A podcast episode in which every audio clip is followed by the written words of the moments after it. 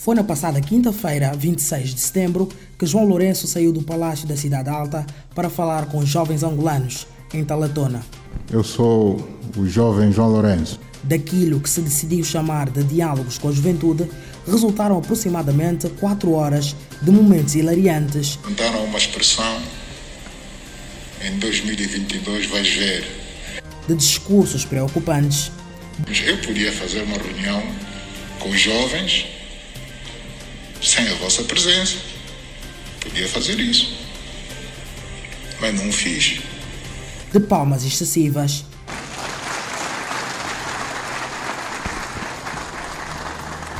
E, sobretudo, de respostas inesperadas. Eu dedico-me à agricultura. Eu produzo, se calhar, muitos dos bens que aparecem à sua mesa são produzidos por mim. É sobre estes e outros assuntos que vamos abordar neste podcast Diálogos com a Juventude.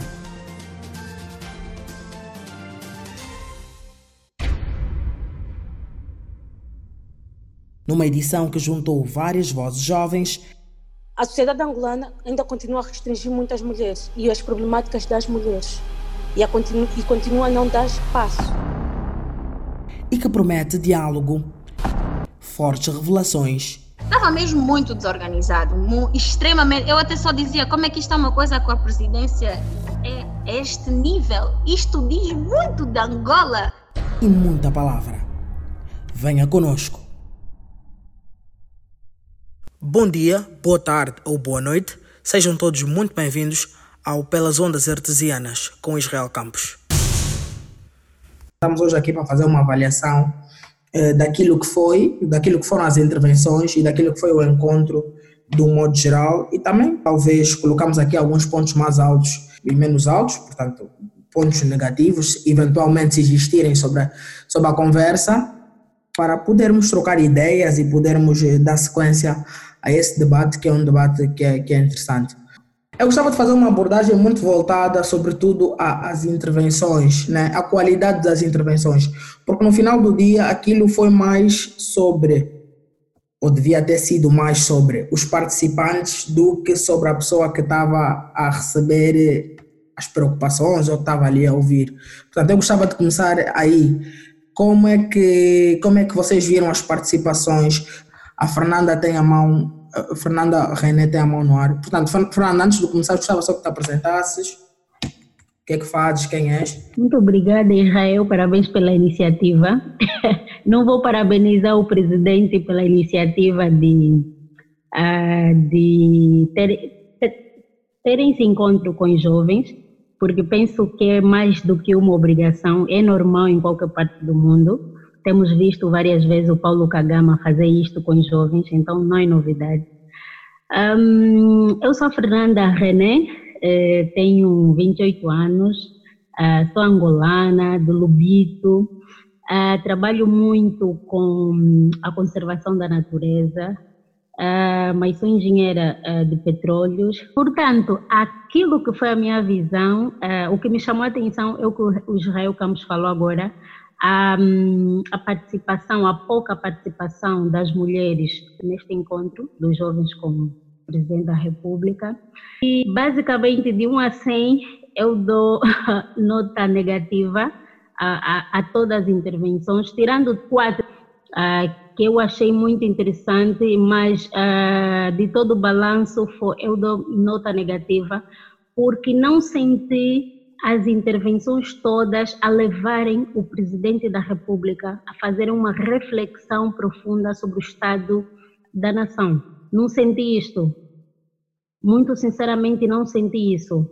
É, eles faziam perguntas ao presidente, olhando para o presidente, vai resolver aqueles problemas na hora. Não levaram o presidente a analisarem os problemas, né? É tipo, não fizeram o presidente sair daí, ir para casa sentar, né? E pensar naquilo que os jovens falaram, até porque o presidente estava lhes respondendo na hora. Então, uh, penso que foi uma falta de preparação, uma falta de união principalmente, porque um, eu, Israel, eu fiquei um bocado triste e, e aproveito falar mesmo isso aqui agora, a falta de união entre os jovens. Eu, eu senti mais que os jovens foram aí para auto se promoverem. Eu senti que os jovens foram buscar um, protagonismo, porque quando tu estás aí falar em nome dos jovens, tens que saber que tu estás a representar vários jovens naquele assunto que tu estás a falar. E tu não és o único, por exemplo, que faz esse tipo de trabalho ou, sei lá, na área principalmente que tu foste falar. Por isso é que o sucesso da intervenção do jovem que, que representou os taxistas, o sucesso da intervenção do jovem que uh, representou os cegos, o sucesso da intervenção, uh, vamos, acho que foi do, do uh, acho que foi dos jovens Revu, que ele se, auto se apresentou como Revu. Então, são poucos exemplos, não é? que, que, que mostram que realmente, né, eu, por exemplo, senti que a classe sentou, a classe conversou, né, e a classe chegou a uma conclusão e este representante é que foi falar para a juventude. Então, penso que a nossa juventude ainda continua muito, muito além do desejar. Ok, vale aqui ressaltar que a Fernanda René é vencedora agora do, do, do concurso Jovens Campeões da Terra 2020 eh, das Nações Unidas e é uma, é uma ambientalista com trabalho notável, eh, portanto, sobretudo nos mangás, com os mangás com, com a conservação ambiental. Portanto, Fernanda, enquanto ambientalista, o que é que tu sentiste? Como é que tiveram os ambientalistas representados e que questões é que tu, eh, na posição de uma das intervenientes para o setor, colocarias diretamente ao Presidente da República? Se eu tivesse à frente uh, do Presidente da República, eu iria colocar o Presidente uh, da República a pensar ou a refletir o que é que nós queremos para as nossas gerações futuras. Porque nós vivemos num ambiente constituído por ecossistemas, em que esses ecossistemas, cada um deles dependem muitas comunidades para sobreviver. Quando digo as comunidades, não são só as desfavorecidas. Até nós, por exemplo, Israel tocou o, o fato de eu trabalhar nos mangás. Israel, sem mangás, não há peixe. Nós temos uma orla de 1.600 quilômetros. E esta orla, por causa da falta de ordenamento do território, está, por causa da especulação imobiliária, a orla costeira está a ser invadida ah, por prédios, casas, habitações em que estão a pôr em causa a estes ecossistemas. As nossas florestas, em que uh, muitas comunidades dependem para tirar os seus recursos, estão a ser devastadas. Estás a perceber? Então, eu colocaria o presidente a refletir sobre a falta de ordenamento do território Angola, que coloca em causa todos os ecossistemas existentes no país, não só no mundo, especificamente no país. Esse é o assunto que eu, se tivesse ao presidente, poderia começar. E depois os outros é só para cumprir formalidade, que é a, a falta de gestão de resíduos, por exemplo, e por ali fora. Fernanda René, ouvimos. Eh, Fernanda, dado um modo geral, uma nota negativa. A, a, a, maioria das intervenções, tal como ela disse, estou só aqui a, a, usar as palavras dela. Então, gostaria de ouvir agora alguém que, portanto, achou que as intervenções estiveram sim à altura do, do momento e que hum, maioritariamente foram, foram, foram positivas. Alguém com essa opinião que gostaria de falar? Eu acho que vai ser muito difícil encontrar alguém que acha que foi maioritariamente positivo. Então, então diz só quem tu és, podes avançar. Yeah, eu sou mais conhecido por Mona Mukongo, né? Um, o que, é que eu achei sobre, sobre esse diálogo né, com o presidente? Eu, eu não esperava grande coisa, né? Eu fiquei surpreendido até com algumas, com algumas intervenções uh, como do ativista, uh, é o, Hamza, porque ele teve a coragem de falar aquilo que muitos de nós pensam, né? Uh, mas eu não esperava grande coisa, por quê? Porque isto foi uma tática política, né? da forma que eu vejo a cena, é que foi uma tática política, e lá era mesmo só para mostrar que o presidente está lá e está a ouvir, né? Ele estava a ouvir, mas não estava, não, não vai levar grande coisa em consideração, visto a forma que ele estava a responder algumas coisas. Achei muito negativa a posição do presidente da República, principalmente quando esqueci o nome da senhora, acho que foi a segunda, a, segunda, a terceira, a terceira, a terceira mulher a falar, né? Uh, porque só teve três. Uh, a terceira mulher a falar, ela ela estava a explicar e ela ficou emocionada e o presidente da República praticamente debochou desse momento, né? E disse que Rosa Mendes. Rosa Mendes, yeah. Obrigado pela conclusão. Ela ela ela quando ela estava a falar, estava estava emocionada, né? Eu acho que aquele momento foi foi um, um momento emotivo mesmo para nós que estávamos a ver. E o presidente da República praticamente só respondeu que, epá, ela veio aí para fazer para fazer um espetáculo então, isto, eu acho que quando um presidente da República responde assim a um jovem, é porque ele não está preparado a não está preparado a realmente ouvir e procurar soluções para esses problemas. Porque nós muitas das vezes também, eu tenho que salientar aqui, nós, eh, muita gente diz ah, o presidente está mal, está mal aconselhado, mas eu não acho que seja propriamente isso. Né? O nosso presidente tem um histórico grande, político, é um homem que conhece muito bem Angola e eu acho que os problemas de Angola ele conhece. E se, e se mesmo assim, conhecendo os problemas de Angola, é, reage, reage assim, desta maneira, é porque nós não estamos propriamente a avançar, nós estamos simplesmente a fingir, a fingir que estamos a ouvir, estamos a fingir que existe, existe uma, uma espécie de liberdade de expressão. A prova é que está que nós praticamente aí a maior parte das pessoas foi lá mais para fazer uma espécie de bajulação, agradecer ao presidente, porque eh, era um diálogo, eu acho que era um diálogo consequente, eh, que foi como a consequência das manifestações. Eu acho que isso, o tema das manifestações foi muito pouco tocado, né? Foi muito pouco tocado e as pessoas, né? Acho que nós devíamos, eles deveriam procurar mais pessoas que participaram pelo menos as, as, manifestações, para darem as suas opiniões, né? As pessoas que estavam lá, dar as suas opiniões sobre o que é que, por que, o que é que lhes motivou a manifestar. Né, porque são uma das pessoas corajosas, eu chamo assim corajosas porque eu acredito que muitos de nós pensamos como esses jovens que foram manifestar, mas muitos de nós também não temos a coragem de manifestar. Eu acho que esses jovens foram muito corajosos e eu acho que eles deveriam ter este lugar de fala, né? Acho que este lugar de fala era para eles, o diálogo era mesmo para eles, não para outra coisa. Ok, uh, Ken, eu já volto na questão do, do, do, lugar de fala, que eu acho que é, um, que é um elemento importante para trazermos aqui.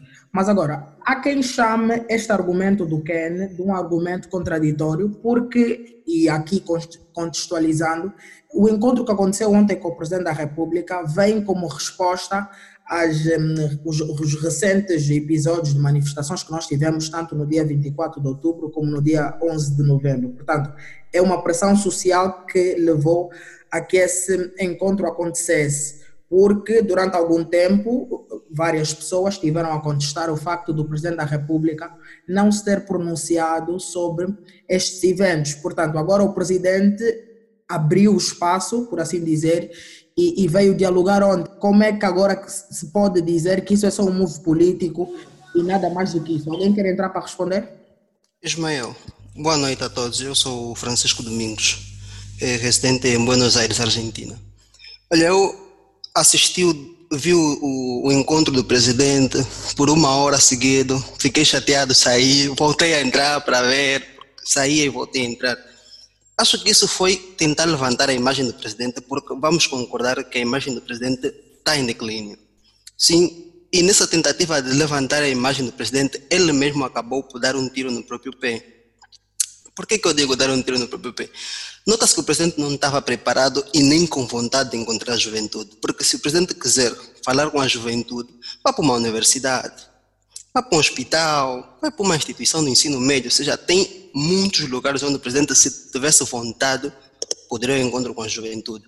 Por que, que deu um tiro no próprio pé? As, as respostas do presidente deixam qualquer jovem triste e irritado porque não foram respostas às problemáticas que foram apresentadas, se bem que depois também podemos falar dessas problemáticas, porque muitos foram aí para falar da sua vida pessoal, de problemas que eles mesmos estão a enfrentar, e não um problema de toda a juventude. Mas nota-se que o tiro, no, ou seja, eu digo um tiro no pé porque porque as respostas foram confrontativas do presidente, não foram no sentido de dar uma solução aos problemas que foram apresentados. Falou-se da Podes dar aqui o exemplo de uma resposta que na tua na tua ótica, na tua visão tenha sido eh, eh, eh, mais um confronto por parte do presidente de uma solução? Quando, quando falar, olha, houve um jovem que falou sobre o, o caso desse, desse jovem, que não lembro o meu nome, que o corpo, que, foi morto na manifestação e o corpo estava em posse do, do ministério, alguma coisa parecida. Sim, o presidente diz que nós não estamos a prender nenhum corpo, que a justiça está a trabalhar. E no dia seguinte, a intervenção do jovem já, já tem a data do funeral do, do, do mesmo. Nota-se que essa pressão de certa forma, fez com que as autoridades decidissem que, epa, podemos entregar o corpo ou vamos evitar problemas.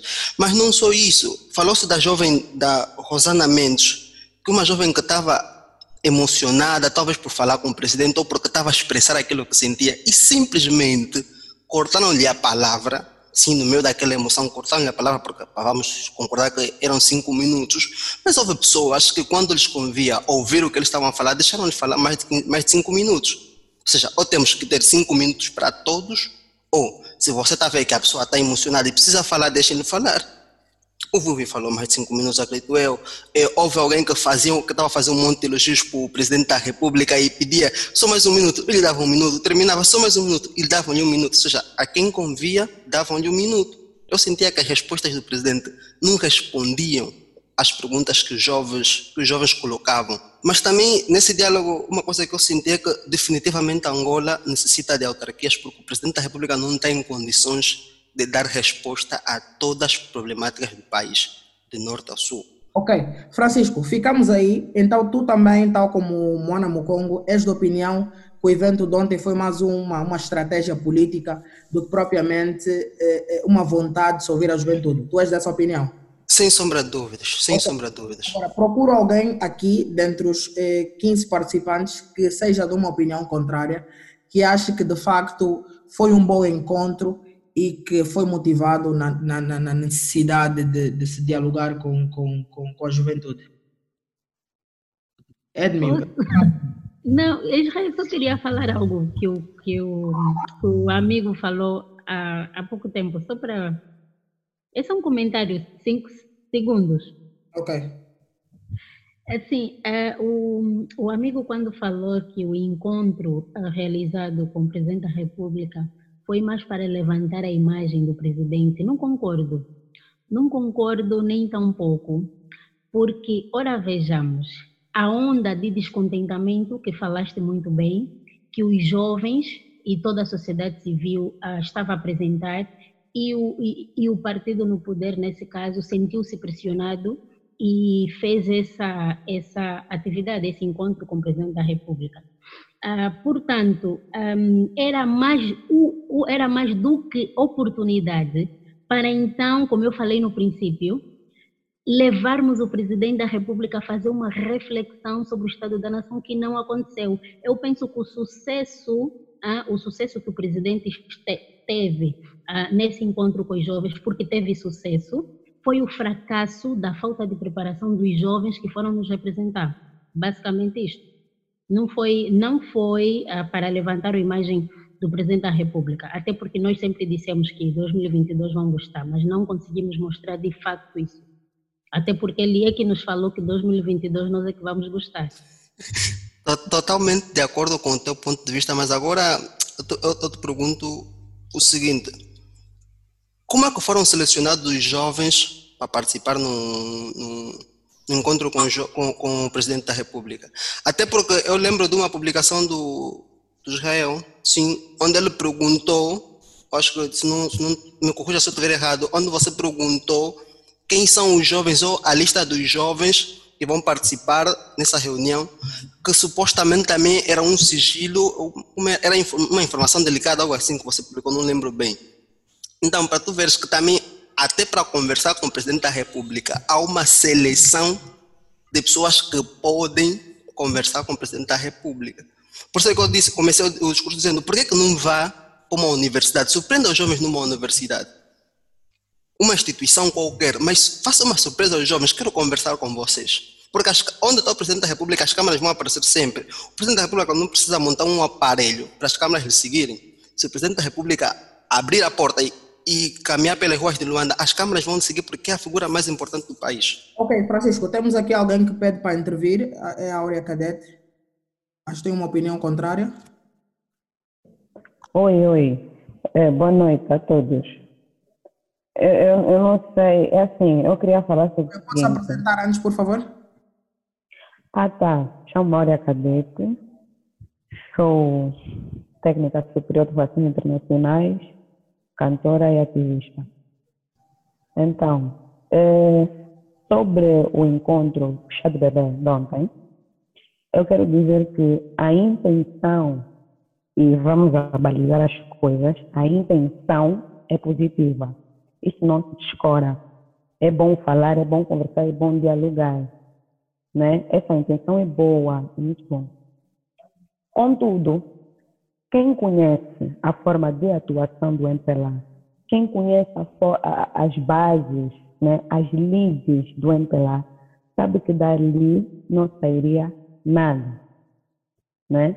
Alguém disse que a intenção do presidente era de eh, talvez elevar a sua própria imagem. Eu não discordo totalmente, porque acreditem ou não, algumas pessoas, eu tive a ler alguns comentários em algumas páginas, eh, algumas pessoas consideraram aquilo magnífico, aplaudiram de todas as formas, gostaram, amaram, nem todo mundo que fez esse tipo de comentários é necessariamente simpatizante do MPLA. Algumas pessoas que eu conheço que gostaram, não é, do momento, não são simpatizantes, não são da JMPLA, não são da MPLA propriamente. Contudo, gostaram, acharam aquilo tudo muito bonito, que o presidente falou muito bem, as pessoas falaram muito bem. Só que não. Eu acho que nós eh, criamos uma imagem muito ilusória do presidente da República. Para as pessoas que eh, tinham alguma esperança de que ali saísse alguma coisa. Falando das intervenções, é, muito, não, não sei exatamente qual das intervenções foi de fato, falou de fato sobre, é, ou foi falado né, sobre os problemas da juventude. Talvez a do taxista, talvez a taxista falou da sua classe, claro, mas apontou é, do princípio ao fim, os problemas da classe que afetam muitos jovens, porque a maioria dos taxistas são jovens, não é? E essa classe emprega, de facto, muitos jovens. Foi o único, para mim, não é? Todos os outros falaram de uma maneira muito generalizada dos problemas do país. Começamos assim. É, então, eu acho que essa reunião não surtiu, não vai surtir, não surtiu efeito nenhum e não decorreu é, conforme o tema sugeria. Só que há um escritor, João Bernardo, ele diz que são os mecanismos da submissão que proporcionam o aparecimento do tirano. O que eu quero dizer é que nós já conhecemos, como eu disse no início, como é que lá trabalho. Nós já sabemos como é que funciona as vezes lá, nós já sabemos a sua forma de atuação. E nós ainda jovens damos mais base, não é? nós damos mais poder ao empelado dizer com a nossa cara, porque aquilo, pois também aquilo. Alguém aí disse que, acho que foi a Fernanda, que não concordava muito, não sei se era o Francisco ou outra pessoa que estava a falar. E o Francisco perguntou, outra pessoa perguntou, quais eram, quais foram os critérios de seleção das pessoas. Praticamente, para mim, na minha percepção, 98% ou 99% né, vamos assumir 99% das pessoas, jovens ou não, que estavam naquela sala, são simpatizantes do MPLA, são da JMPLA. E isso nota-se quando a primeira intervenção foi feita pela CNJ, que é praticamente uma filial, não é, da JMPLA. Então foi sim para elevar a imagem do, do, do grande tirano, digamos, né? Foi para elevar a imagem do MPLA. E foi também para mim um mecanismo de subversão do, dos movimentos ativistas. O presidente João Lourenço deixou bem claro que ele não quer nada conosco. Ele não está nem, não tá nem um pouco se lixando com o que está acontecendo, porque a resposta, as respostas, quais as respostas foram? Está tudo bem, nós estamos a trabalhar, o PIM está a funcionar, daqui a nada quer dizer, dificilmente, em muito poucas intervenções, ele fez a função da meia-culpa, pelo menos.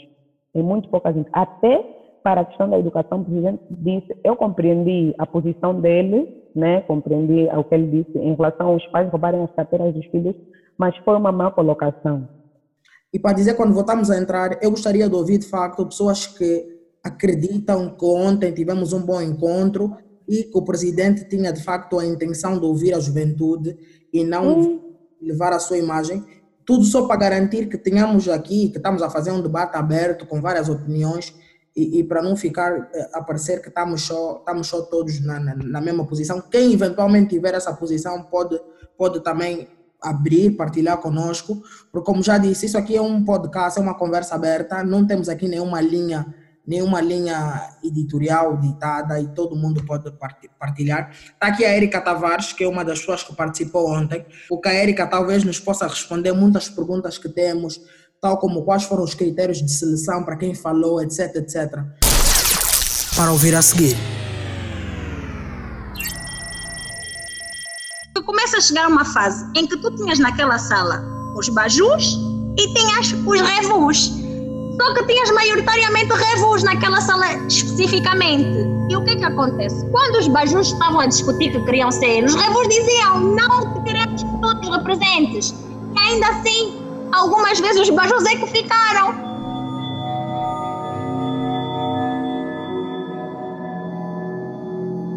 Até a segunda parte da nossa conversa, já tivemos aqui algumas intervenções, pessoas que, tal como o, o Moana Mukongo e o Francisco Domingos e a Áurea, defenderam que, que ontem foi mais uma forma de, de, de a imagem do presidente.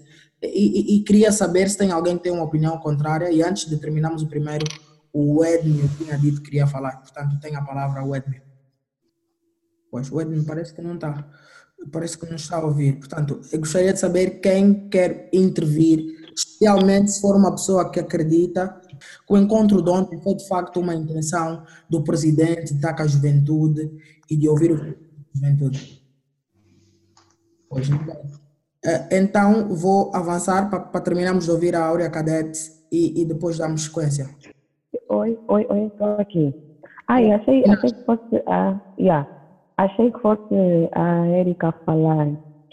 Mas estava, olha, tu antes de sairmos, né? Faz um bocadinho, eu me alongo muito nos meus discursos. Tens um, é... um, minuto. Ah, não, ou coisa, então. Vamos a seguir é... Tens um minuto, vai. Não, não, não, não. Uh, perguntaste, queria saber que, se uh, existe aqui alguém que concorde que aquilo foi bem intencionado, uma coisa assim. Ah, não sei. Vai aparecer aqui alguém com, com esta opinião. Se aparecer, ok. Mas eu não sei se vai. Por exemplo, há uma questão em relação, que eu queria falar muito rapidamente, em relação ao ativista que participou, o Banza Hanza, e a própria Rosa Mendes algumas pessoas, e tu também, né, que eu não compreendi muito bem, falaram sobre ele estar ter sido humilhado. O, a minha opinião em relação a isso, muito rapidamente, a minha opinião, opinião em relação a isso, as pessoas posicionadas, por exemplo, eu vou falar com o presidente, não é? Dou a minha opinião em relação a alguma coisa, faço, faço meu discurso e tal. Se o presidente da República tem aquele posicionamento, eu não me sinto humilhada. Tá? Eu não me sinto humilhada. Eu só gostaria de colocar isso na cabeça de algumas pessoas. Que eu não acho que o Banza Ranja foi humilhado, nem a. O presidente da República que teve uma postura péssima em relação àqueles dois jovens. Só para não me alongar muito mais, fica para depois. Vamos lá deixar o debate correr. Ok. Então vai falar agora o Edmil Fernando, que já está aqui e que gostaríamos de, de facto de ouvir qual é a sua opinião. Concorda com a Áurea, com o Francisco e com o Moana que dizem que aquilo foi uma tentativa de enaltecer a figura do Presidente da República, que, portanto, segundo corre, é uma, é uma, uma figura que está, cuja, cuja popularidade tem vindo a se, eh, portanto, a se degradar com, com o passar do tempo, ou acha que aquilo de facto foi uma, foi uma, uma atitude eh, nutrida de boa intenção? Edmil, Fernando, a palavra é tua.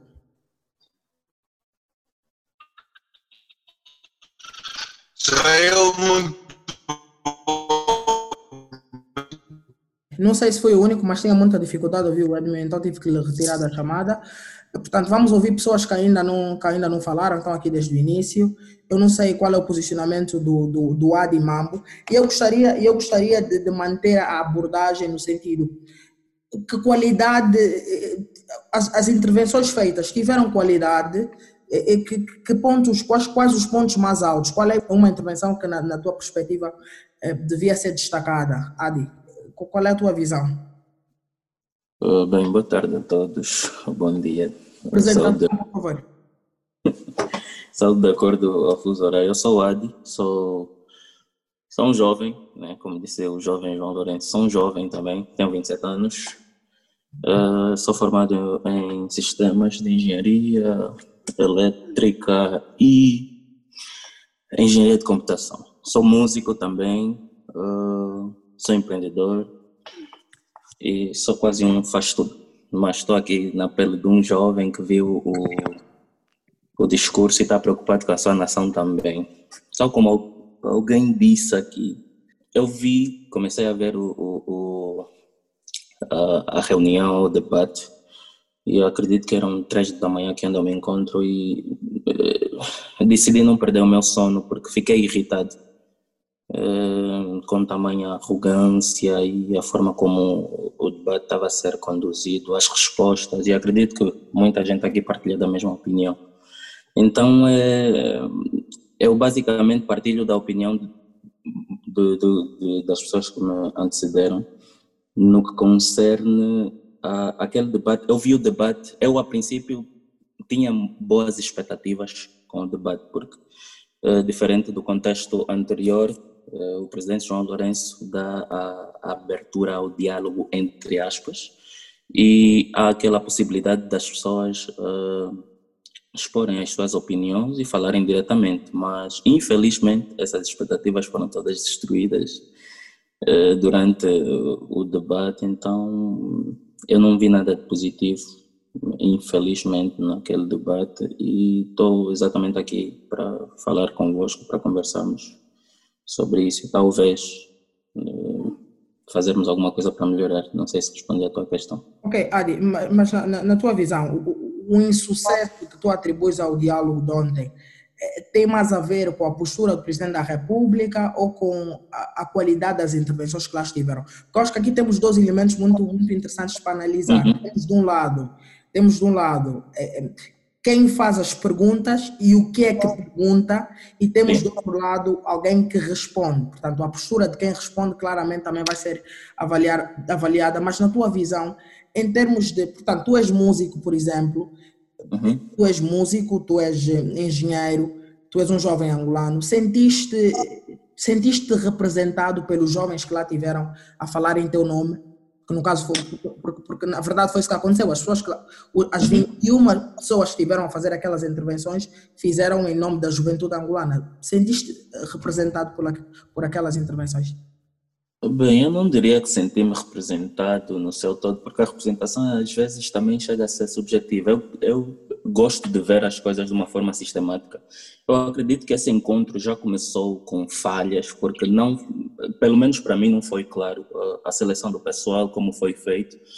Eh, e eu vi muito, eh, muita conveniência na, na escolha dos convidados. Então, eh, para dizer que me fui representado, teria de, se calhar, dizer que eu esperava que tivesse, sei lá, alguma informação uh, geral para que as pessoas pudessem, se calhar, indicar pessoas na sociedade que pudessem representar as diferentes esferas.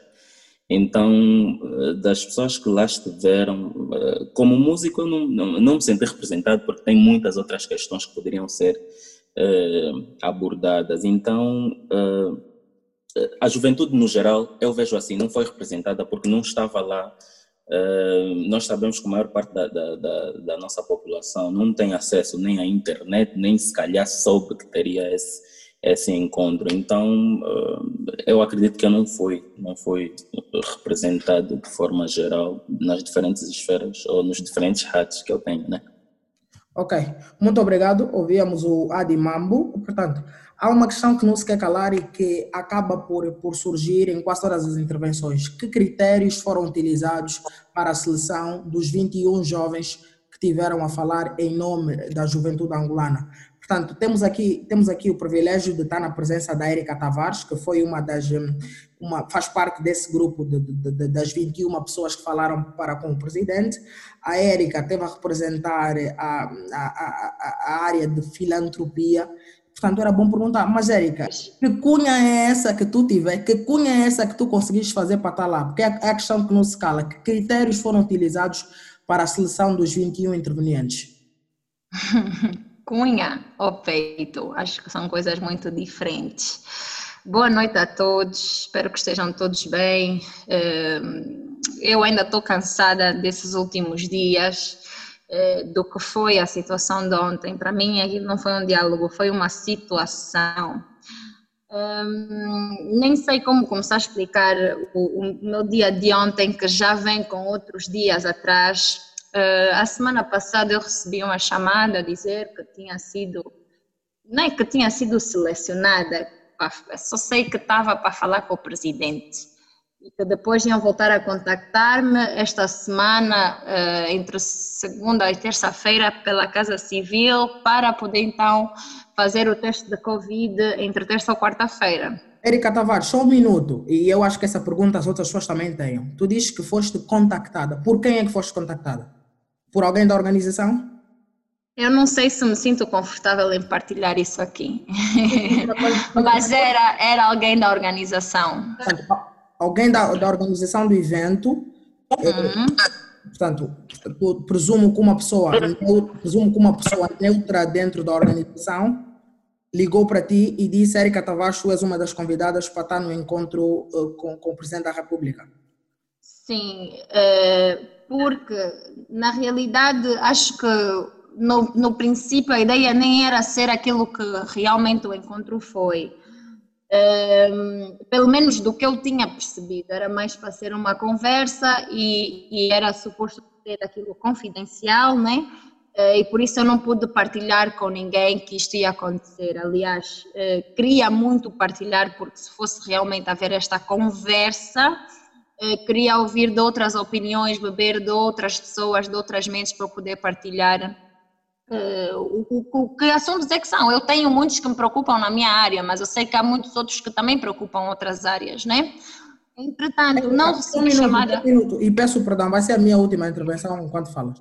Não te pareceu estranho que tenhas sido convidada para falar em representação, portanto, presumo, do, do, teu setor e da juventude no teu setor uhum. de um modo confidencial, não, não te sou estranho que fosse, que fosse a título confidencial? Sim e não. Por quê? Porque sim, porque é uma, uma questão também de segurança individual, né?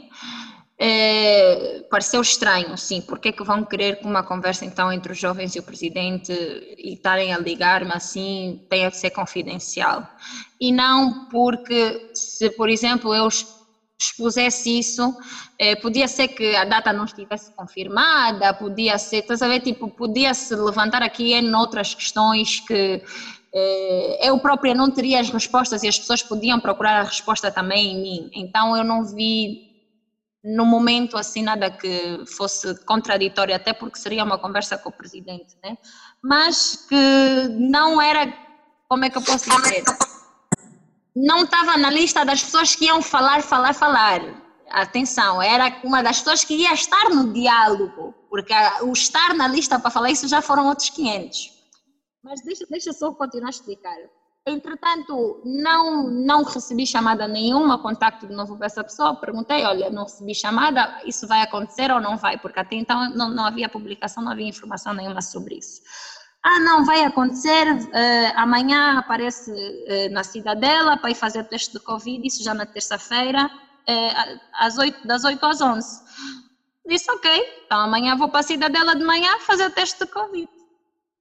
Vou para a Cidadela na quarta-feira de manhã, chego lá às oito e tal, porque era das oito às onze, encontro já alguns jovens de associações diversas, alguns, menos de dez, também fora ali do, do estádio da Cidadela, e estava só ali, no, no, no, parque de estacionamento, e eu perguntei, né? Tipo, se, se já havia começado alguma coisa, não sei o que, recebi essa informação. Ah, não, nós também estamos aqui à espera. Disse, ok. Então, pelo menos, já podiam estar atrasados, já sabemos como é que é aqui a nossa Angola. Chego, ficamos ali à espera, à espera, à espera. Perguntamos ao pessoal da cidadela, não tinham informação nenhuma para, para nos dar. Ficamos à espera e ligo de novo para o meu contacto. Então, assim, olha, estou aqui na cidadela, o pessoal não tem informação nenhuma, não tem aqui nada de teste, não sei o que, não sei o que. Ah, oh, como assim? Já vou ligar para ti. Ok, fiquei ali com o pessoal, comecei até, aliás, comecei a conhecer muitas pessoas interessantes ali começamos ali uma conversa entre os jovens que ali estavam. Jovens, e não só porque já sabemos qual é o nosso nome de jovens em Angola, né? Mas, entretanto, eu. Uh, chega um, um outro senhor, representante já da parte governamental, e pede desculpas pelo sucedido. Tinha uma lista com os tais 200 e tal nomes das pessoas chamadas para o diálogo, cada uma com. Eh, pronto, não é o setor, estavam os setores e também as organizações que eles representavam. Entretanto, eh, ele foi vendo quem é que estava ali, não sei o que, não sei o que, foi chamado para fazer o teste naquele horário e disse: Ah, eh, queria só dizer que aqui o, o pessoal eh, acabou de me informar que a equipa que ia fazer o teste ainda está no Camama. E já eram tipo quase 10 horas. Fiquei tipo, ah, como assim estão no Camama? Ah, não, houve aí uma falha de comunicação, eles não sabiam que tinham que vir e ontem já foram feitos testes aqui, testes esses que nós nem soubemos, já foram feitos testes aqui e supostamente eles pensaram que os testes acabaram ontem, não sei o que, não sei o que grande desorganização. Às, às 11 e tal, 12 horas vão estar aí, vamos só acalmar, jovens, ficamos só aqui à espera. Epá, como nós estávamos ali até entretidos com a nossa conversa, já estávamos a ficar chateados, logicamente, das 8 até aquela hora, quase meio-dia, ainda estávamos ali. E muitos jovens foram aparecendo e foram embora, porque tinham que trabalhar, tinham que fazer suas vidas. Na realidade, aquele, aquele pessoal que estava ali nem era metade do que devia sequer estar. Foram indo embora.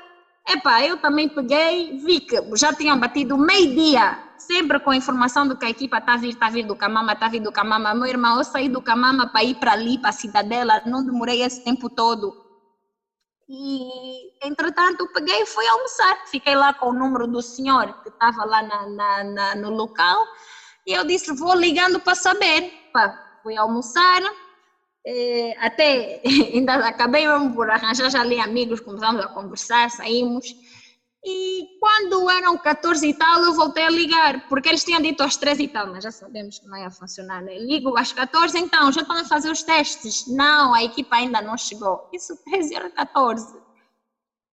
Lá para perto das 15 horas, volto a ligar e dizem já estão a fazer os testes. Ok, eu pego, fui para a cidadela Chego na cidadela e já estavam a fazer uma nova lista no local daqueles que estavam lá para fazer o teste.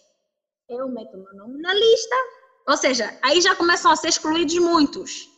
Yeah. Então, eu, epa, cheguei, entrei lá na nova lista, lá estávamos mais a aguardar para um teste que nem foi cinco minutos, aquele até o teste rápido, aquele de picar no dedo.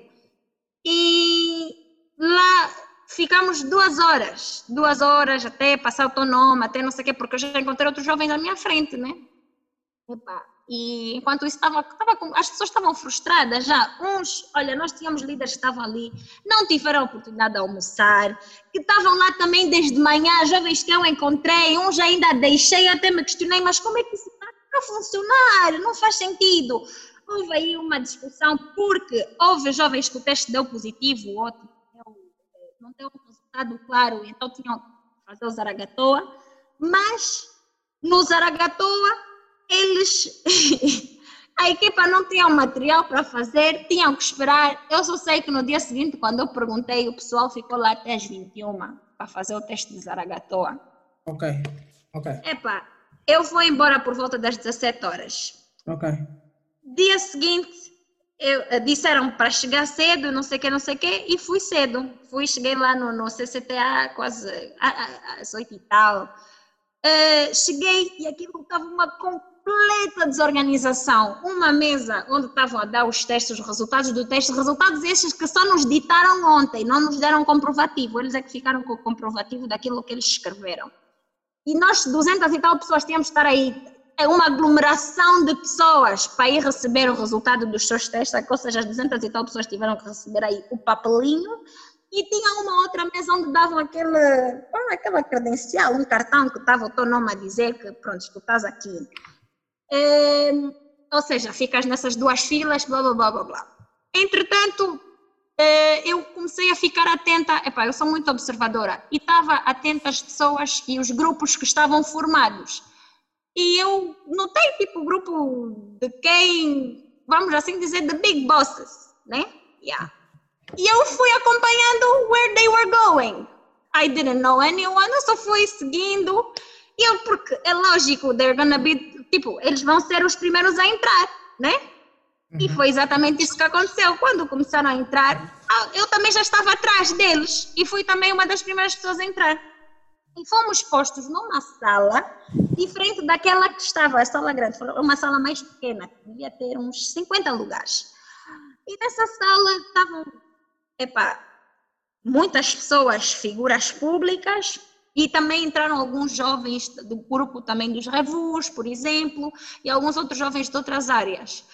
Estávamos todos aí e de repente entra o ministro da Almeida e diz, eh, olha, vou só fazer aqui um briefing sobre a reunião, eh, explicar um bocado como é que vai acontecer esse encontro com o presidente. Claramente, infelizmente, não vão poder falar todos, mas vamos fazer aqui uma lista de quem é que vai estar a representar a área do quê. É, Tavares, Erika Tavares, um minuto, um minuto, um minuto. Portanto, hum. até ontem, hum. as pessoas, tu ainda não sabias que ias falar?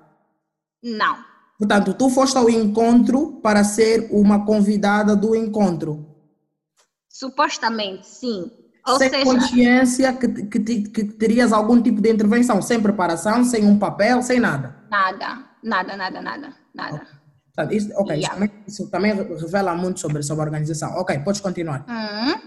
Estava mesmo muito desorganizado, extremamente. Eu até só dizia como é que isto é uma coisa com a presidência e é, este nível. Isto diz muito de Angola, diz muito, diz muito. Entretanto, ele começa Uh, eu até vi que havia ali boas intenções, porque ele começa a dizer por setores. Eu ali ainda, ainda não percebia bem o que, é estava -se a passar, mas eu vou, vou, explicar. Ele diz setor não sei das quantas. Uh, e epá, levanta umas pessoas as mãos e ele diz: Ok, façam aí um, um, briefing e escolham quem é que vai vos representar. Isso foi tipo até a quarta, quinta pessoa, porque começa a chegar uma fase em que tu tinhas naquela sala os bajus e tinhas os revus. Só que tinhas maioritariamente revus naquela sala especificamente. E o que é que acontece? Quando os bajus estavam a discutir que queriam ser, os revus diziam não te queremos que todos representes. E ainda assim, algumas vezes os bajus é que ficaram. E acho que, para não sei quem é aquele, senhor, acho que era secretário de Estado ou não sei.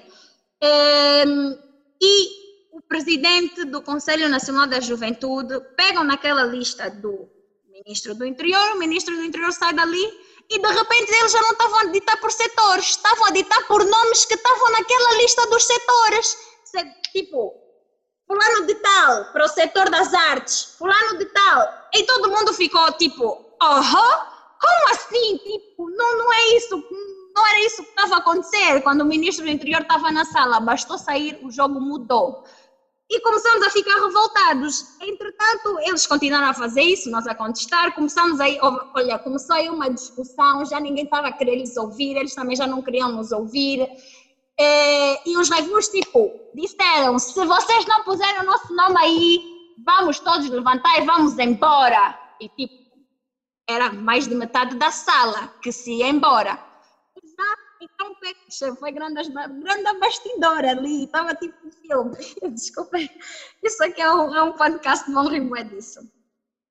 E o, e, e, o pessoal, tipo, pega e disseram: Ah, então escrevam o nome aí de quatro pessoas que vão representar os revus e vamos meter na lista. Entretanto, continuaram com os nomes da lista. E eu sempre à espera de quem seria o ambientalista, então, que nos ia representar. Eu estava aí como ambientalista. E de repente chega então sector do ambiente, jovem ambientalista, Simeão ou Simão, uma coisa assim, não sei o quê. Eu disse, por acaso não conheço, mas é assim, há muitos ambientalistas que eu não conheço, mas não estava a responder ninguém. Acho que ele nem estava ali na sala. Eu levantei a minha mão. Entretanto, uns minutos depois, ele também chega. E claramente meteram o nome dele. Só que houve uma parte, é que eles chamam jovens filantropos. E ninguém respondeu, absolutamente ninguém. E chamaram o nome que estava na lista e o nome também não estava lá. E eu aproveitei, essa foi a minha deixa, meti a mão no ar. Érica Tavares. Começaram a contestar, sempre a chamarem o nome que estava na lista, o nome não aparecia. Eu levantei-me, fui lá e comecei uma discussão ali à frente com eles. Olha, não, se não puserem, eu, eu disse, se não puserem, eu vou, vou, vou a público que vocês estão a selecionar isso. Não é assim que devia funcionar. Se o jovem não está aqui, eu quero representar. Ninguém mais contestou. Para começamos aí outra discussão. Depois vem os jovens revuos com a lista deles, né, das quatro pessoas, e estava tipo, tinha a lista que eles tinham e tinha a lista feita à mão dos jovens revus. E eles pegaram na lista, estava tipo, nem estavam juntas, estás a ver? E os jovens revus disseram: não, escreve o nosso nome aqui nessa lista, queremos ver escrito, escreve, escreve mesmo, escreve. Olha, nós estávamos ali, eu estava ali, primeira frente, estava estava feliz de ver uma Angola assim, com jovens assim, que não aceitam as coisas simplesmente. Eles lá escreveram o nome na lista, mas honestamente ainda fiquei a pensar que eles nem fossem aparecer, porque foram mesmo deixados para o último. Epa, lá acaba essa discussão, nomes adicionados na lista. Eu sem certeza se ia mesmo falar ou não, porque eh, havia um jovem na lista selecionado que era para falar e não falou, né? Não sei onde é que, não sei quem é o jovem sequer, nem me lembro do nome dele. É o Simão Grilo, certo? Estás a não, falar... o, esse é o ambientalista, mas estou a falar o nome do, fil, do filantropo. Ok, ok. Yeah, esse não, não, não apareceu mesmo. Entretanto, epá, lá a reunião começa, nós fomos para outra sala, começam as coisas e não sei o quê, e eu até pensei, no princípio vi que não gostei de muitas abordagens, logicamente, como acredito que muitas pessoas que têm noção das coisas, é, que havia ali muita bajulação, havia ali muito. Não houve realmente diálogo, não houve questionamento. O presidente responde e nós podemos dizer alguma coisa. Parecia que nós tínhamos que dar um statement e ele nos respondia, e foram respostas que não responderam a nada das perguntas que nós fizemos, mas responderam muito sobre a nossa governação e liderança, né? Eu acho que essa para mim foi a maior mensagem que eu levei para casa. Muitas pessoas, eu, eu recebi muitas mensagens de ambientalistas que disseram que não se sentiram representados, não gostaram do que eu falei, e eu gostaria imenso de ter falado com eles, de ter posto uma lista. Eu, naquele momento, eu tive que pegar que pontos, o que é que eu estava a pensar que eu podia falar dentro, porque eu não podia só focar no ambiente. Aliás, eu nem devia ter falado do ambiente, mas falei, falei do ambiente porque realmente o meu projeto de filantropia é sobre o ambiente, né?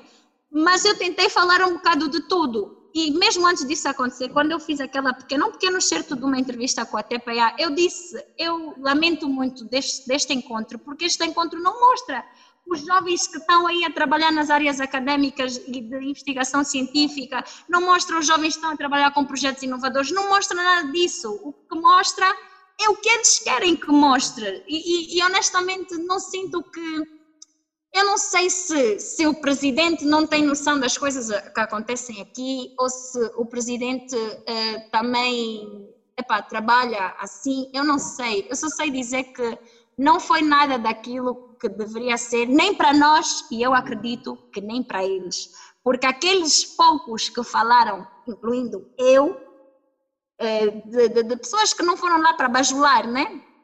São pessoas que tiveram que estar ali naquela discussão quente nos bastidores antes da reunião começar, senão não tínhamos entrado em cena, não tínhamos mesmo entrado em cena. É, portanto, para resumir, para fazer uma resenha, uma semana antes do encontro, a Erika Tavares recebe um, um contato, uma ligação para fazer um convite para estar no, no, no encontro com o presidente, que foi ontem, a Erika Tavares vai ao encontro consciente de que é uma simples convidada, vai estar lá assistir e de repente envolvem-se numa, numa sala com a presença do, do, do ministro de Estado e chefe da Casa Civil, Adão da Almeida, onde no dia do evento foram selecionadas as pessoas que falaram ontem em representação da juventude. Não. Essa lista já havia uma lista pré-feita. Okay. O que aconteceu é que nós contestamos, porque quando, quando o ministro começa a ditar, ele começa a ditar por setores, não estava a ditar por nomes. Mas quando ele sai da sala e começam lá os colegas dele a ditar, nós estávamos a ditar por setores, mas por nomes. E foi aí que nós começamos a contestar, porque nós aí nos apercebemos que já havia uma lista pré-feita de quem é que ia falar especificamente. Quem é que ia falar com o presidente? E quem eram essas pessoas? Porque, porque, porque eu estou aqui a assumir que é natural que um encontro, portanto, se, se, o, se o encontro é hoje, eu estou aqui a assumir que as pessoas que vão falar já tenham sido, portanto, previamente notificadas, porque se falar, as pessoas precisam de preparar informação, etc, etc. Esse é, esse, isso é o que eu estou a assumir. Portanto, por que, que houve contestação dos nomes? Quem eram essas pessoas? Os, os primeiros que falaram os primeiros todos que falaram, uh, não sei dizer até aonde, mas um, dois, três, quatro com certeza. O restante eu não sei. Não, não consigo dizer porque eu não, não lembro o nome, mas os primeiros, porque eles seguiram mesmo a lista, conforme foi na outra sala, seguiram a lista um a um e depois ali com o presidente a mesma coisa. Mas os primeiros que falaram já, já estava premeditado que seriam os primeiros a falar, quem seria a falar. Um, yeah, isso também foi uma coisa que me chateou. Puseram tudo sobre política primeiro, tipo, a frustração do jovem não está só na política, né? Claro uhum. que a política é o que coordena o país, mas epá, não, não foi de todo aquilo que, pelo menos, eu não tinha assim tanta expectativa, mas uh, foi, foi honestamente para mim uma coisa triste triste porque podíamos ter a oportunidade de ter falado sobre muitas coisas, de realmente contestar algumas coisas, de apresentar soluções, mas não foi isso que aconteceu. Foi, para mim, foi, foi tipo teatro, né? Estamos ali a falar, depois eh, mesmo a própria a própria posição do presidente, infelizmente, foi eh, estava na defensiva, não, não parecia que nos estava a ouvir, estava mais para nos dar respostas daquilo com, com, com, conforme ele pensava. E pronto, eu acho que a única coisa positiva dali foi os contactos que fiz com os outros jovens que realmente é, epá, são interessantes de se conhecer, de conectar, porque eu acho que são esses os jovens que realmente vão mudar Angola.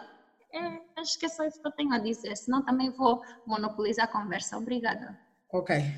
Ouvimos, acabamos de ouvir a Erika Tavares, uma das intervenientes do Diálogo com a Juventude, ontem com o Presidente da República. A Erika falou em representação do setor um, filantrópico e, e, conseguimos dar aqui uma, uma, uma, visão mais de dentro daquilo que, daquilo que aconteceu e, portanto, revelou também aqui o nível de, de desorganização que, que, já é conhecido, mas agora numa escala um bocado mais preocupante.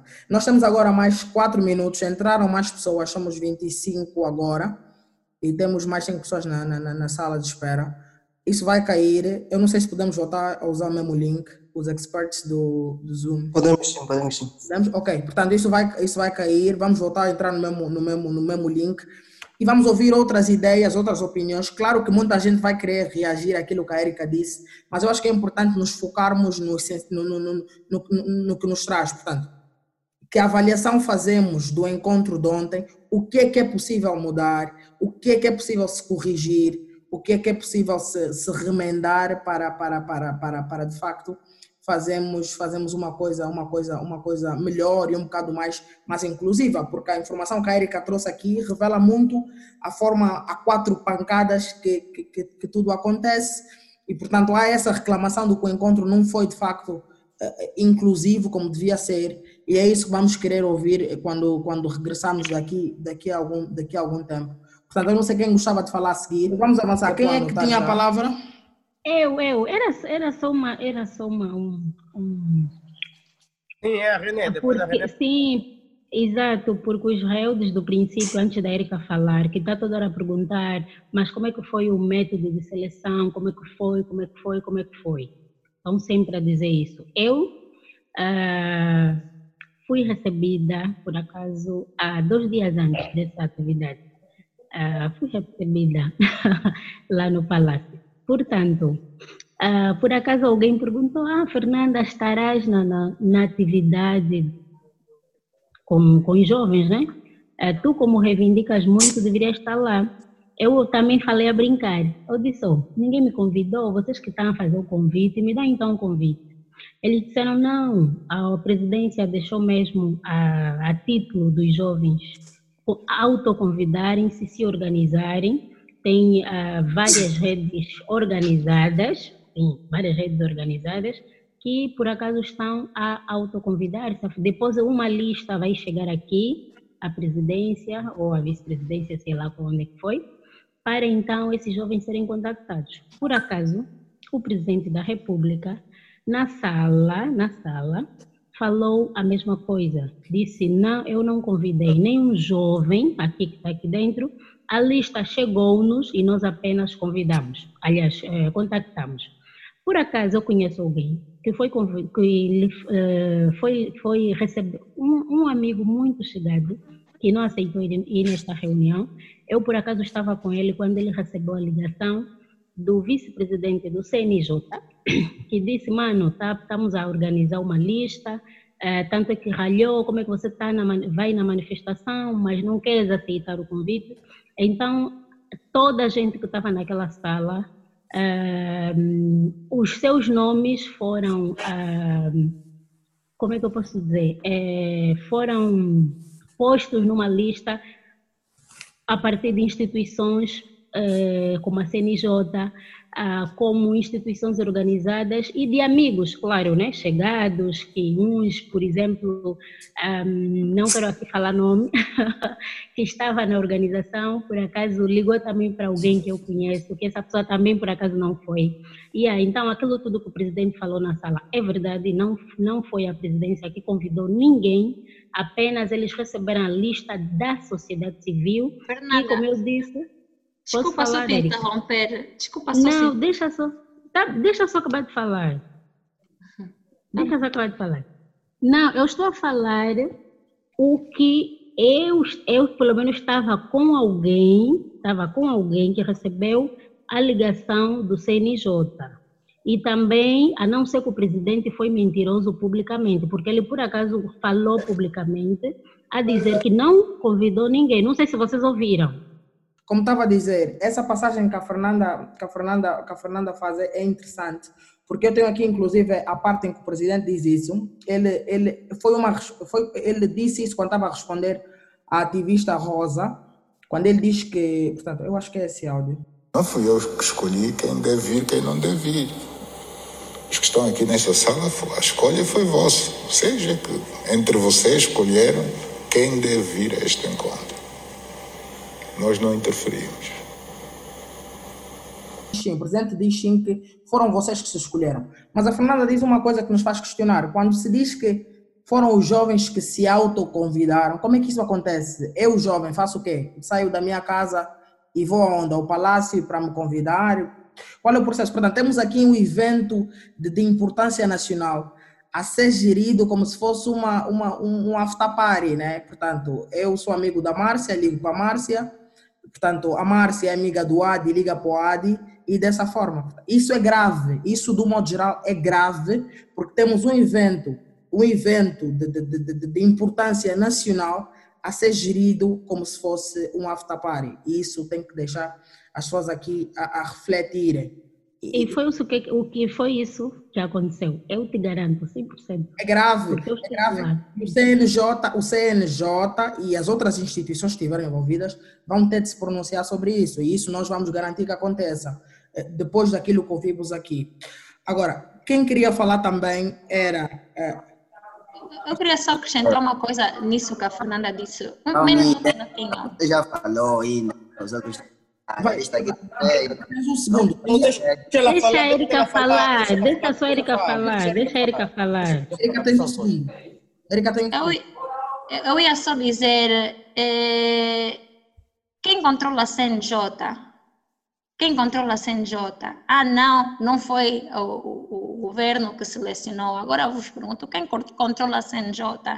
Meus irmãos, não vamos nos mentir, as coisas não são lineares, as coisas aqui não acontecem porque eh, a juventude se autoconvidou. Se autoconvidaram como se quando me ligaram tem que ser confidencial, não podia partilhar com ninguém. Epá, desculpem. Então, então foi o CNJ que ligou para ti, Erika? Não, não foi a CNJ que ligou para mim. Ahm, como é que é? Israel?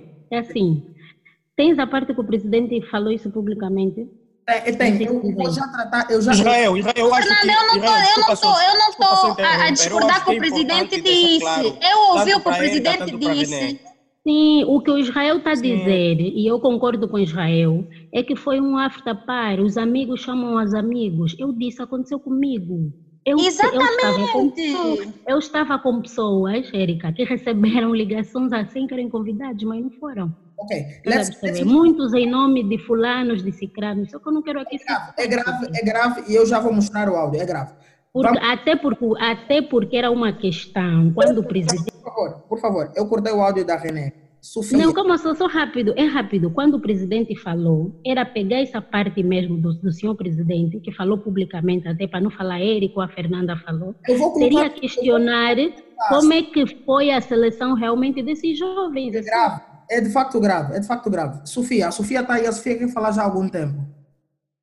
Temos a Sofia? Não, fui eu que pedi primeiro, Israel. Não, antes, antes foi. Neidilene. Não, antes foi a Sofia. A Sofia está aqui? Temos a Sofia presente? Não, então vai o Neidilene e depois vai o Mena, o Mena Nkutala. Ok, pessoal, muito boa tarde. Consegue me ouvir perfeitamente, né? Great, vai. Ok, boa tarde, pessoal. Assim, eu vou fazer, na, na verdade, uma análise eh, enquanto jovem angolano, né? Enquanto pessoa que também assistiu essa, esse diálogo. E assim, a análise que eu vou fazer aqui é muito pessoal, não é, não é influenciada por ninguém. Eu primeiro gostaria de parabenizar a Érica por ter aceito o convite e estar lá, eh, juntamente com a René, porque eu acredito que, assim, elas duas foram completamente desinformadas sobre como poderia acontecer. Esse cenário, esse diálogo, ele foi marcado para mim por uma completa desorganização que nós acabamos de presenciar agora pela própria fala da Érica e pela própria fala da René, que ao meu ver, eu inclusive fiz essa análise com um pessoal ontem, essa, essa, essa, essa, esse, esse diálogo foi uma conversa também já esperada. Não tinha como as pessoas irem para essa, essa organização, para esse, para esse diálogo e falarem boas coisas e falarem coisas que representassem de facto os jovens, quando não perguntaram para os jovens se queriam quem é que fosse. Não, ninguém votou para selecionar, por exemplo, a Érica. Eu, eu poderia selecionar a Érica enquanto membro da Eco Angola, enquanto jovem ambientalista, poderia selecionar a Érica ou a René. Mas ninguém perguntou se nós queremos quem é que vá. O objetivo era a escutação, mas não nos escutaram. Que- Quem, quem foi que escutaram? Escutaram os jovens que eles acharam que seria melhor. E eu gostaria de perguntar, quem é que o Vui Vui representa? Quem é que o Costa dos Tunesa representa? Qual é a idade do Costa? Tem. Qual é a idade que o Vui Vui tem? Vui Vui o Costa em Angola, quais são os seus níveis de vida? O que é que eles, o que é que essas pessoas já possuem? Qual é a diferença deles com um jovem que está completamente desempregado, que terminou a formação hoje e não tem nenhum tipo de emprego, nenhuma perspectiva de vida no nosso país? Então, eu acho que é fundamental a gente começar a fazer esse questionamento, porque esse questionamento dita exatamente por que muitos jovens não se sentiram representados. Não se sentiram representados justamente por essas questões. Neide, pela questão do tempo, eu vou ser obrigado, muito obrigado pela, pela, pela, pela tua intervenção, interessantíssima. Eh, e, e, e vou, vou ser obrigado agora a passar para o Mena pela questão do tempo. Então temos que fazer uma gestão melhor do tempo. Eh, Mena, estás aí?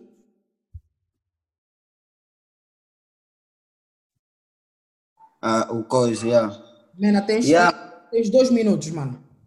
Yeah, de uma forma boa pontual, olha assim, eh, sobre o próprio, o próprio diálogo. Primeiro vai logo, a primeira nota negativa vai pela organização que você já está aqui a falar e tudo muito mais. Também próprios relatos, tanto em diálogo, em, em conversação com o Nito Alves, tivemos em concertação toda para saber quem iria estar lá dentro, para mandarmos as propostas para essa pessoa que conseguia entrar, para poder falar, né? Então estávamos a notar que claramente aí já tinha um filtro. E quem faz esse filtro claramente foi o gabinete presidencial. E o gabinete presidencial tem jovens. Nós às vezes esquecemos que É, tem jovens que são assessores, são jovens que estão no gabinete, que fazem parte do secretariado, em suma. É, a própria organização teve mal, não selecionaram os jovens que nós conhecemos, não falaram de 100 ativistas. Olhando um bocadinho para para aquelas imagens, nós conseguimos logo dar conta que não tinha aí a maior parte dos ativistas que nós conhecemos quase todos, nem Chica Tetemba, nem ninguém. Poderiam fazer um painel nem que for também digital, né, com toda a gente, mas não vimos ninguém aí. E depois a outra nota vai também sobre as intervenções. As intervenções mais pontuais, aqui muito rapidamente, que eu mais gostei, foram uma de uma associação de deficientes de Angola, que tocarem assuntos muito importantes, que eu acho que são bandeiras muito importantes que não se fala em Angola, da questão da, da, da urbanização e a construção arquitetônica, que não prevê né, a mobilidade dessas pessoas, tanto dos cegos, não e também a, a, intervenção da Érica, claramente, que trouxe aí o, o, o, o teu, e gostei muito que a Érica tocou no, no, no, no bolo orçamental que é dirigido para a área ambiental, né? Que se gasta um milhão com festividades de, de datas. É bem engraçado, mas bom. E o, o, outro ponto também que eu gostei, para finalizar, foi do, do, do Banza Anza, claro, não poderia deixar de dizer, um Banza Anza pela coragem, pela verticalidade, e sim, é, quando tudo parecia um, um, um bom, um final tenebroso, de um desfecho triste por causa do posicionamento do presidente, que também eu dou nota zero, dou nota zero, é, porque é aquilo que disseram mesmo aqui, ele só estava mais preocupado em ouvir para responder e não de facto para ouvir, poder dar uma opinião com, de, de facto de, de, de, esperança. Ninguém saiu daí com esperança, mano. Ninguém saiu daí com esperança de que vão resolver alguma coisa, de que vão mudar alguma coisa. Tirou toda a esperança de que nós tínhamos de que iria ter pelo menos autarquia próximo ano, ou seja, toda a gente que está se preparar para a autarquia vai ter que refazer os planos, porque o MPLA não quer autarquia próximo ano, então está a matar toda a estratégia de todo opositor. Então, essa é a minha perspectiva. Agora que deveríamos discutir aqui, nós jovens, e agora? Vamos fazer o quê? Nós deveríamos convocar aqui um conjunto de diálogo entre a juventude. acho que nós deveríamos começar a procurar eh, dialogar entre nós e procurarmos forma de nós criarmos um plano de ação da juventude, nós criamos um plano né, de desenvolvimento do país a longo prazo. Nós jovens, estamos a falar, nós jovens 35 reunir, discutir, nós o país. Nós também não vamos mais conversar nada com eles, mano. O meu ponto é. Portanto, aí a intervenção do só, só, só, só, só aqui para complementar a pergunta que faz o Mena, que é uma pergunta muito interessante. E agora? Essa pergunta é interessante pelo seguinte: eu estou de acordo que, que, que, que, é preciso que criemos mais espaços para que nós estejamos aqui e falemos, etc. Mas eu também acredito muito que é importante a responsabilização institucional.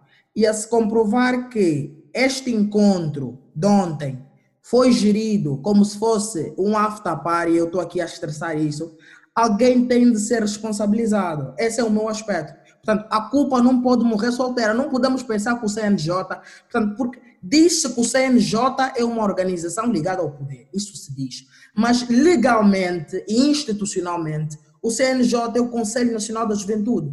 E, portanto, se o Conselho Nacional da Juventude geriu esse encontro como se fosse um restrito do Nilson, como está aqui a dizer a Márcia Alexandra, é preciso que alguém chame a atenção a esse organismo. E eu, quanto a isso, já tenho algumas ideias que vamos poder partilhar mais, mais à frente. Temos de fazer alguma coisa, temos de escrever, temos de, de, de nos posicionar.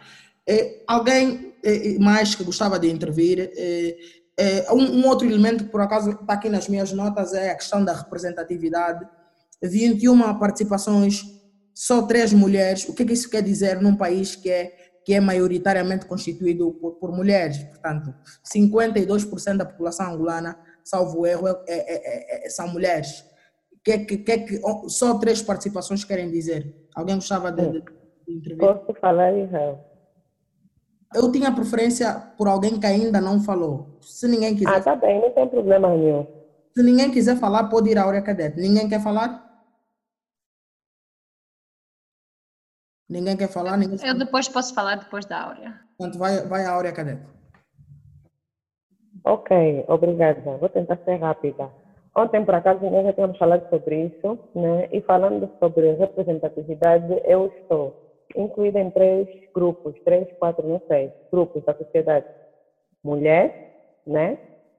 Uh, classe artística, e ativista. Ah, ativista e eh, técnica de internacionais, né? uma futura diplomata, digamos. Não me senti representada em nenhuma das minhas áreas, dessas quatro que eu falei. Nenhuma. Primeiro, por não conhecer, falando como mulher, o som, alguém está dizendo que o som está abafado. Ah, ok, estava a usar o lado errado dos fones. Estão melhor? Espero que sim. Agora está melhor. Yeah. Então, como mulher, não sei se é uma questão pessoal ou, ou não, né? Mas eu não conheço, eh, não conhecia aquela a senhora que foi lá falar que estava a representar as mulheres. A classe das mulheres empoderadas ou o quê? Não sei. Não conhecia, nunca ouvi falar, não sei de onde é que veio. Diga, diga, Jael. Chama-se Nilza Ernesto. Sim, não conheço, não conheço. Há muitas, há muitas eh, outras organizações, como a Onjango Feminista, por exemplo, e muitas outras, né? Só para ressaltar aqui a Onjango. Muitas outras eh, eh, organizações de mulheres, não necessariamente feministas, mas pronto, podemos descambar para aí, mas de mulheres que podiam nos representar muito melhor. Não falou sobre a sexualização da mulher, não falou sobre as violações, não falou sobre a criminalização do aborto, não falou sobre a criminalização dos violadores, não falou exatamente feminicídio, né? não falou absolutamente nada em relação a isso. Eu ouvi muito planos, projetos, planos, projetos, não me senti, em suma, não me senti representada. Não falou sobre as zungueiras, não falou sobre o percentual, a percentagem de ocupação né, de lugares das mulheres na política, e no sentido de que as mulheres só ocupam lugares nas políticas que é para preencher mesmo espaços, não é porque elas são consideradas inteligentes ou, ou, ou importantes, não.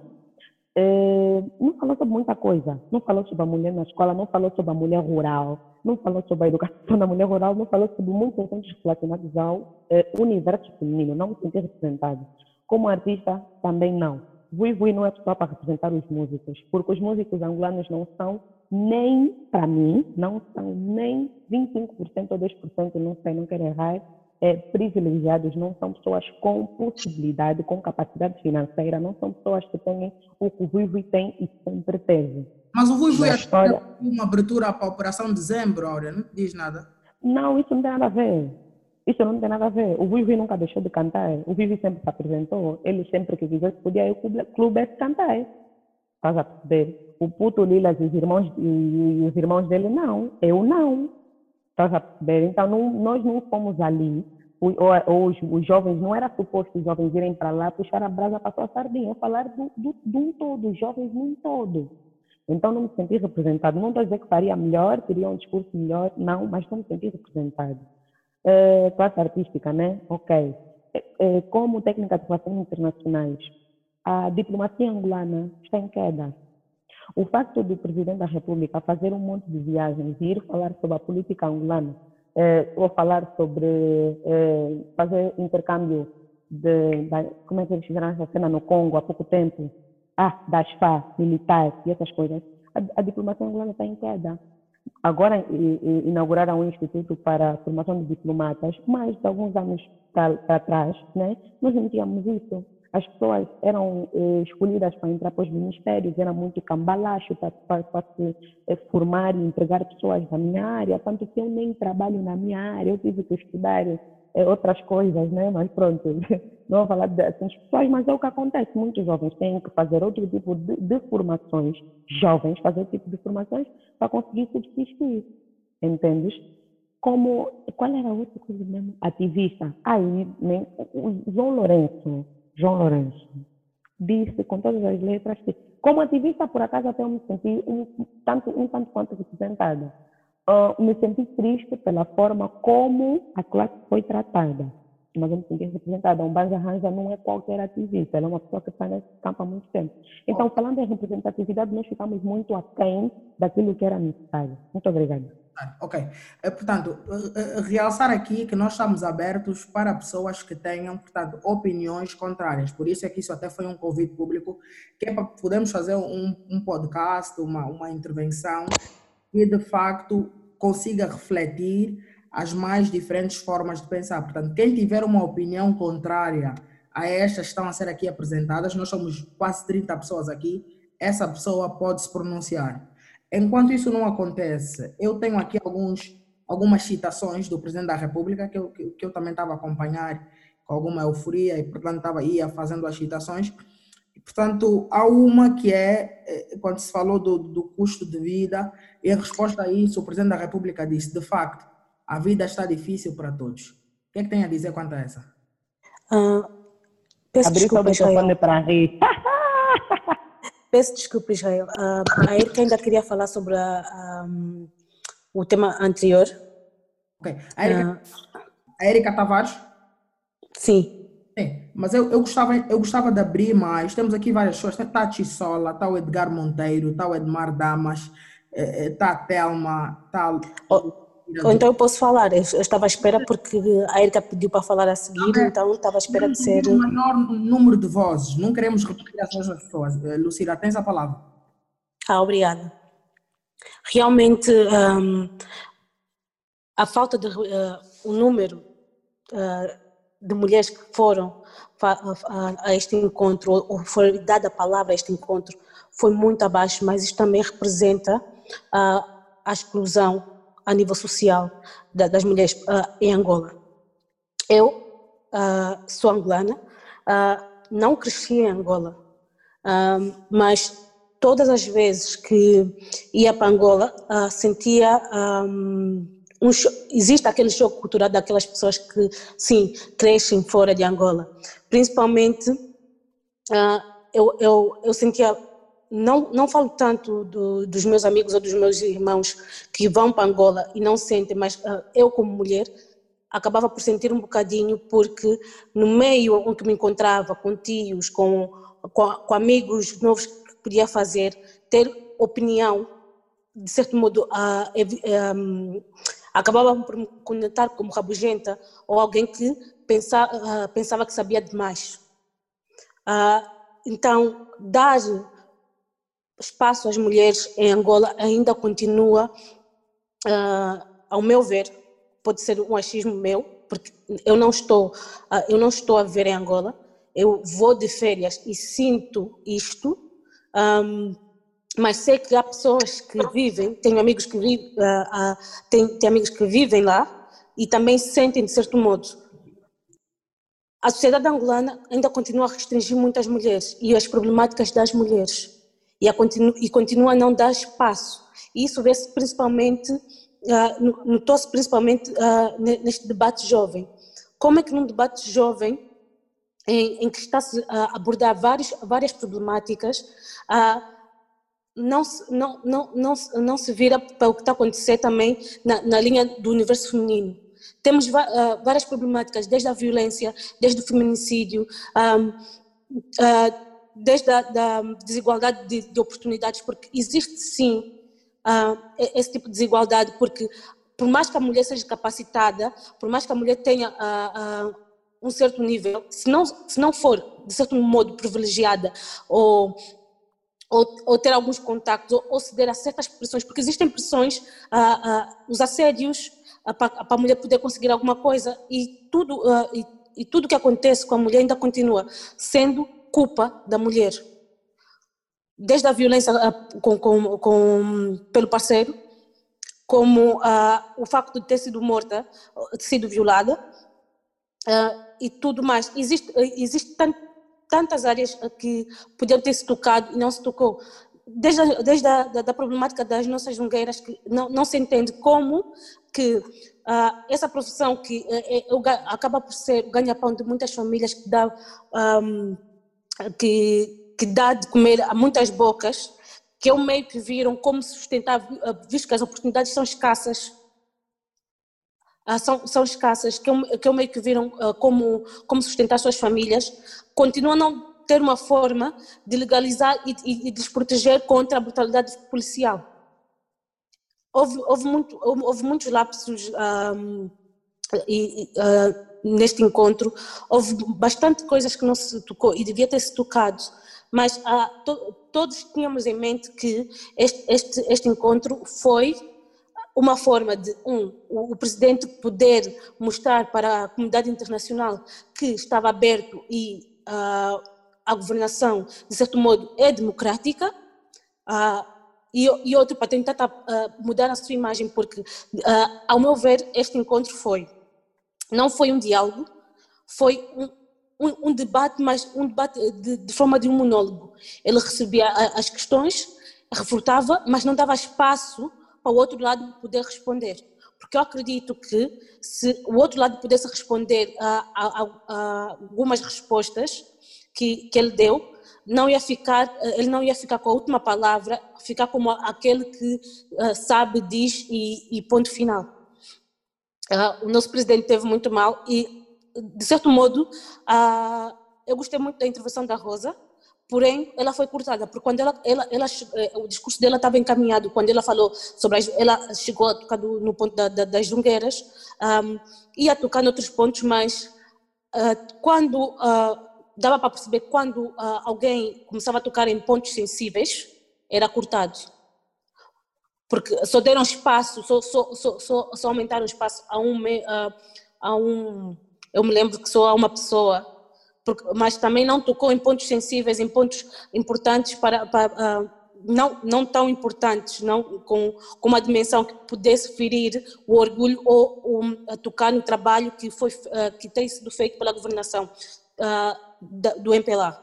Já, eu não estou a falar só nesses anos, nos anos em que o Gelo está um, está no poder, mas estou a falar uh, anteriormente, porque só conhecemos um, um partido no poder. Okay. E até agora, a Angola teve mudanças significativas em alguns aspectos, mas outras continuam a deteriorizar-se. Ok.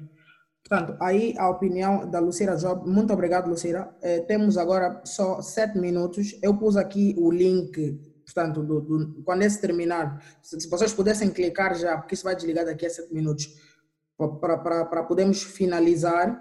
Vamos só, portanto, quando entramos para outra, para outra sessão, eu não sei se ficaram mais comentários por se fazer, porque o que tivemos aqui a fazer, e acho que já vamos já a uma hora, é, tivemos já a analisar, várias pessoas trouxeram análise sobre o que, é que acharam sobre, sobre, sobre, sobre o discurso, e eu gostava de, de utilizar os próximos 20, 30 minutos para nós apontarmos soluções e pensarmos no que é que vamos fazer. Tivemos aqui revelações interessantíssimas, ao mesmo tempo que bastante preocupantes, como por exemplo o caso da, da, da, da, dessa seleção das pessoas que tiveram, etc, etc. Mas é importante que apontemos também aqui caminhos, o que é que nós, portanto, enquanto jovens, pensamos fazer. E é, e é para isso que vamos utilizar os próximos 30 minutos. Eu também gostaria de fazer essa, essa brincadeirazinha, entre aspas, com algumas das hum, citações de João Lourenço, algumas um bocado mais hilariantes que outras, e temos seis minutos, por exemplo, eu estava a dizer aquela que, que, em que ele dizia, eh, quando se lhe falou sobre, sobre a questão do, do custo de vida no país, ele disse, de facto, a vida está difícil para todos. Alguém tem alguma intervenção rápida para fazer quanto a esse comentário do, do presidente? Alguma reação rápida? Eu tenho, eu tenho. Um, boa noite, eu sou a Márcia. Um, eu acho que a partir do momento que alguém reclama e diz que estamos a viver do jeito que estamos e o presidente diz que realmente a vida está difícil para todo mundo, significa que está difícil para mim, está difícil para ti, I'll handle mine, you handle yours. Tipo, não há, não há, bem assim. Não há, não há esperança, não há um projeto, não há uma resolução imediata por parte do governo, do executivo para resolver a vida que está difícil. Então, para mim, o que ficou patente é I'll do me, you do you. Vira-te. Se está difícil para ti, para mim também está. Então, there's nothing I can do. Foi isso que eu entendi. Ah, pois. Muito obrigado, Márcia. Aí o comentário da Márcia. Mas será que a vida está assim tão difícil para todos os angolanos? A seguir, na última parte. As pessoas começaram a rir também, que era para diminuir um bocado a tensão, né? E outra coisa que podemos falar são as palmas, né? Vocês sentiram as palmas. Eu, penso, eu, eu gostava de saber quanto é que as pessoas ah. receberam para bater palma. Não, mas isso é de prática. Você tem que entender que é de prática. É na Assembleia, é, é no PC. Não é de é, prática. Isso é uma é questão. Isso é uma questão, não. Isso é uma questão de bajulação explícita. A bajulação da. Não entendi. Não. Mas, mas então, tipo, isso não faz sentido. Aquelas palmas ali aleatórias, estava tipo, o presidente diz Queen, people tá, tá bater palmas. Ah, agita, agita, agita. Não faz sentido mesmo. O, o, não, não o MPLA não está cansado. Palmas. What the fuck?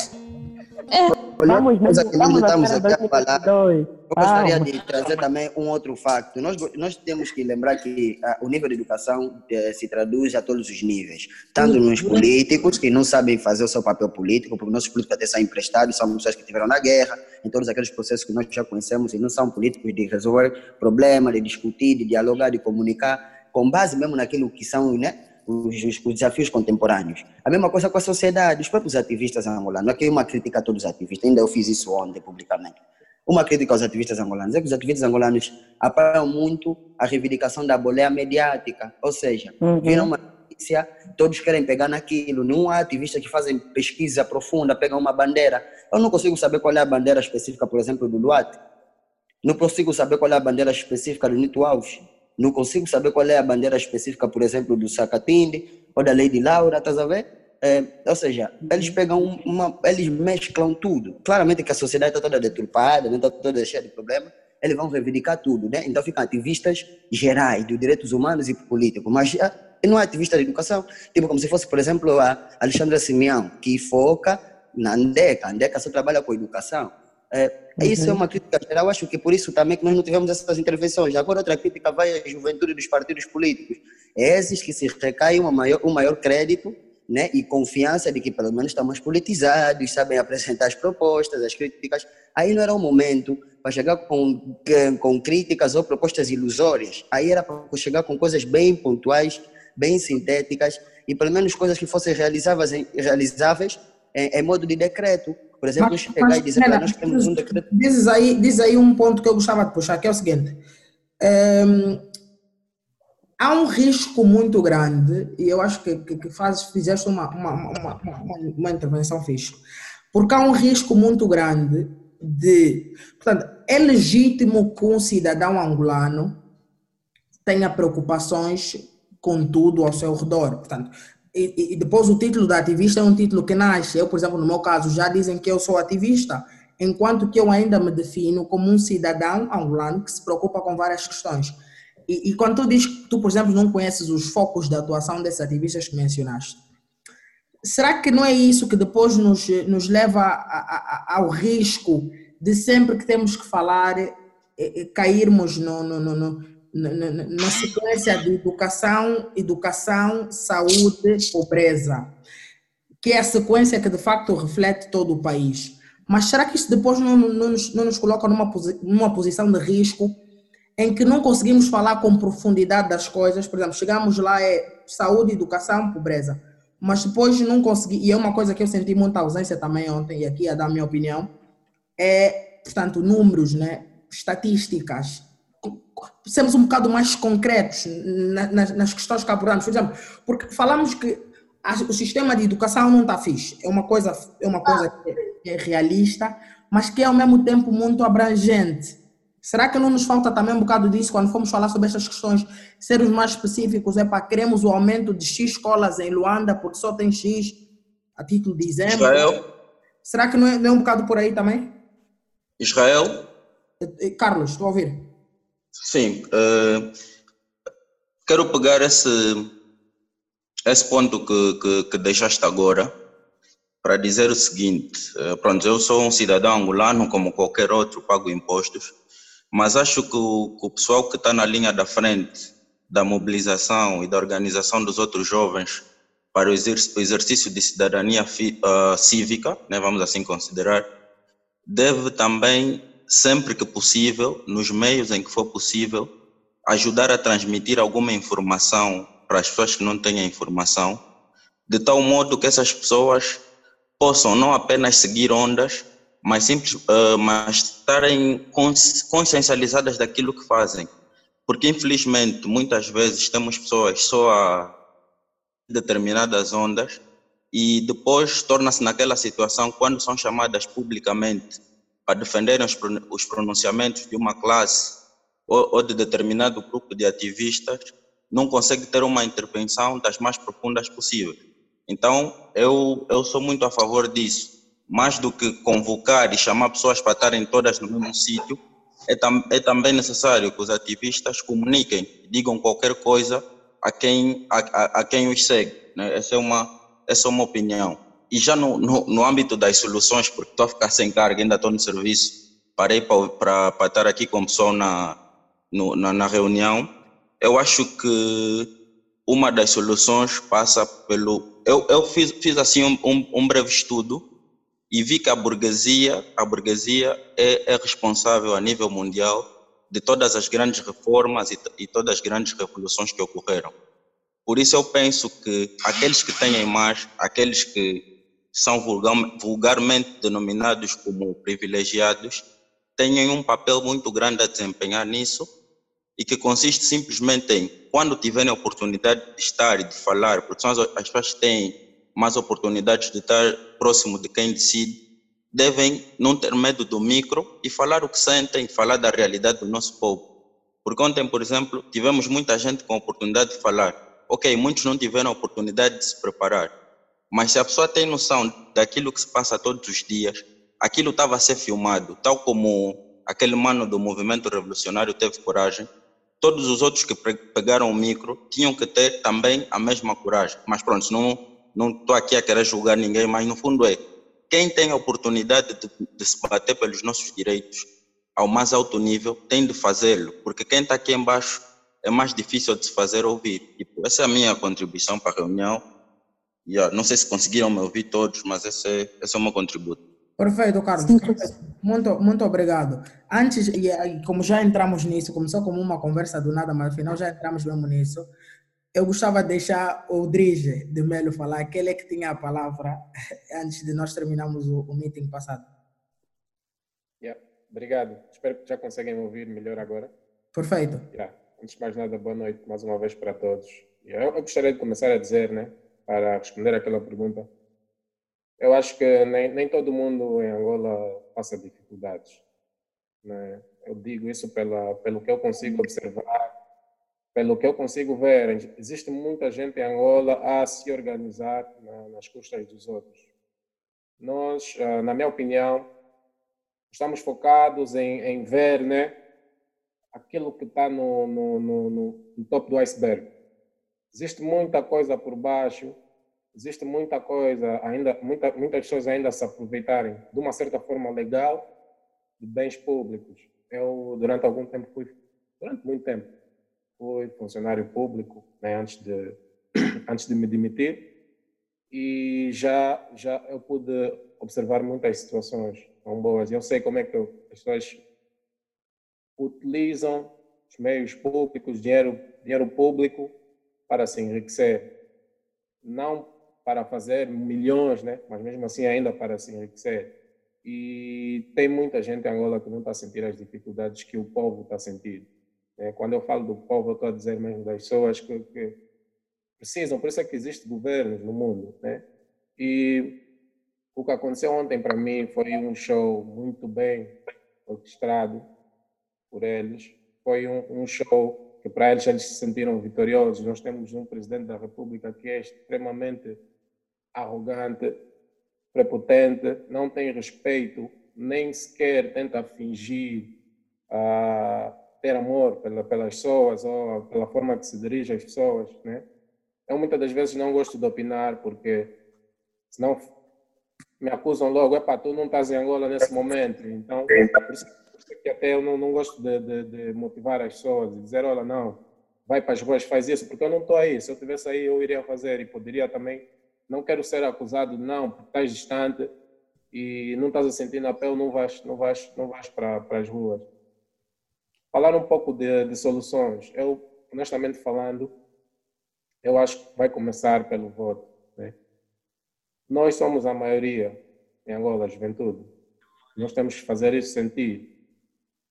Honestamente falando, também eu sinto que será um bocado difícil porque eu não confio nos resultados da, da nos resultados das eleições de 2022. E adicionado aqui, o presidente ontem deixou bem claro que, em facto, em 2022 são vocês quem vão gostar, não ele. Ele deixou isso bem claro ontem. Isso mesmo. Exatamente. Isso, é que me deixou preocupado. Aquilo diz muito, né? Aquilo diz muito. Isso diz muito. É muita diz que ele está confiante, está confiante que vai vencer, porque vão usar os métodos que, mesmo até nos países avançados, já utilizam, né? E isso me deixou mesmo muito preocupado. Quer dizer que eles já têm. Nós temos que saber. Com certeza. Nós estamos a lidar, nós estamos a lidar com um partido que está no poder há 45 anos, com muitos recursos. Eles não são burros. Tem pessoas que, que, que têm, têm, têm, têm, foram formados na Rússia, o próprio presidente esteve na Rússia. Eles sabem, a Rússia é um país também corrupto, que muitas das vezes também falsificam os resultados das eleições, enfim, eles têm muitas formas de, de ganhar. De fazer, é verdade. É muitas formas, e, e, mesmo que as pessoas votarem, votarem contra eles e, e, o povo ser a maioria, eu digo o povo porque eles não são, o MPLA não é o povo, vai me desculpar. Se vocês, se vocês olhassem lá naquela sala, muita gente que estava a bater palma, são pessoas que vivem do dinheiro do Estado, estão a se aproveitar, só estavam a bater palmas porque estão a defender o sistema, que, como, como um amigo que eu tenho, que gosta de dizer, que, que lhes ajuda a, a, a garantir o pão, né?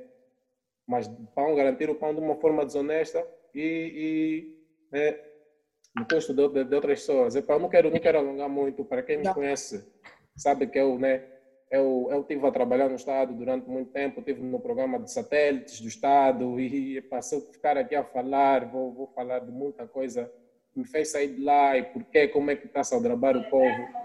E acho que vou roubar. Botar o satélite. Acho que vou roubar yeah, muito Eudris, muito, muito obrigado, muito obrigado. Estamos já aqui, já são 19 horas. Então, acho que é a altura de começarmos a passar já para, para as soluções.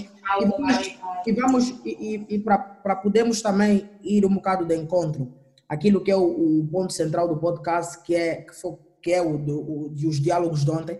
Vamos tentar apontar soluções, porque parece que há aqui uma linha consensual de que as coisas ontem não correram bem. Portanto, o que é que nós vamos fazer? What's next?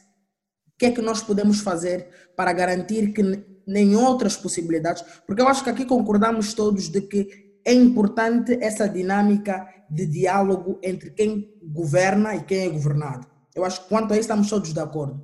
Mas agora, o modo com que, se com que se faz isso, a circunstância com que se faz. Há muita gente que defende, por exemplo, que não era preciso essas manifestações todas para o presidente da República sentar com os jovens. É preciso que isso se torne um hábito dentro da governação que se quer participativa. Portanto, que caminhos é que nós podemos apontar? O que é que nós vamos fazer para garantir que em 2021 não aconteça aquilo que a Erika estava aqui a nos explicar? Que caminhos, que soluções?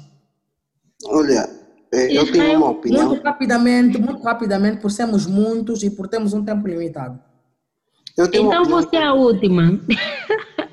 Porque eu queria eh, dar só um, Francisco, uma visão geral. Francisco tem um minuto para ir. Um minuto, rigorosamente. Perfeito. Antes do minuto, eu queria deixar uma pergunta para o senhor presidente, que quando diz que a vida está difícil para todos, a pergunta é, e agora, senhor presidente? É, quanto a possíveis soluções, eu acho que eu acho que é. é muito importante que nós, os jovens, e mais, mais ainda os jovens que estão em Angola, comecem a sair um pouco também da virtualidade, fazer ou conversar com pessoas que não têm acesso à internet. Porque se queremos, de facto, mudar o paradigma em 2022, o mundo virtual não chega, porque a maior parte dos angolanos ainda não tem acesso à internet. Então, é muito importante começarmos a conversar ou fazer uma campanha, vamos assim chamar, as pessoas que não têm acesso à internet, conversar com esse tipo de pessoas para ver também o que, é que eles pensam do estado atual do país, não é? Porque há uma febre enorme nas redes sociais, mas só as redes sociais não é suficiente para começarmos a mudança, ou fazer a mudança que nós sonhamos, que vai começar em 2022. E, e, para, somos... e para aqueles que receiam, por exemplo, ser um, um, inocêncio, um inocêncio de Matos, um jovem de 23 anos a estudar engenharia, é, é, portanto, na Agostinho Neto, que sai à rua exatamente para tirar essa coisa do virtual e fazer na vida real e que infelizmente acaba como acabou. Para quem tem esse medo, qual é, qual é, qual é, a, tua, qual é a tua resposta? Olha, hoje. Quem não quer ser regime... o inocêncio de Matos, o que é que tu dirias? Hoje, o regime oprime até nós que estamos aqui a falar na, na virtualidade eu acho que nos foi colocado um medo de muitos anos que vem dos nossos avós, dos nossos pais, de que quem falar política ou, ou quem fazer revolução vai morrer. Epa, se é necessário, vamos usar esse termo, morrer pelo país, vamos ter que morrer, porque ou vamos morrer de fome ou vamos morrer pela brutalidade policial. Temos que escolher de uma, uma opção. Muito obrigado, eh, Francisco.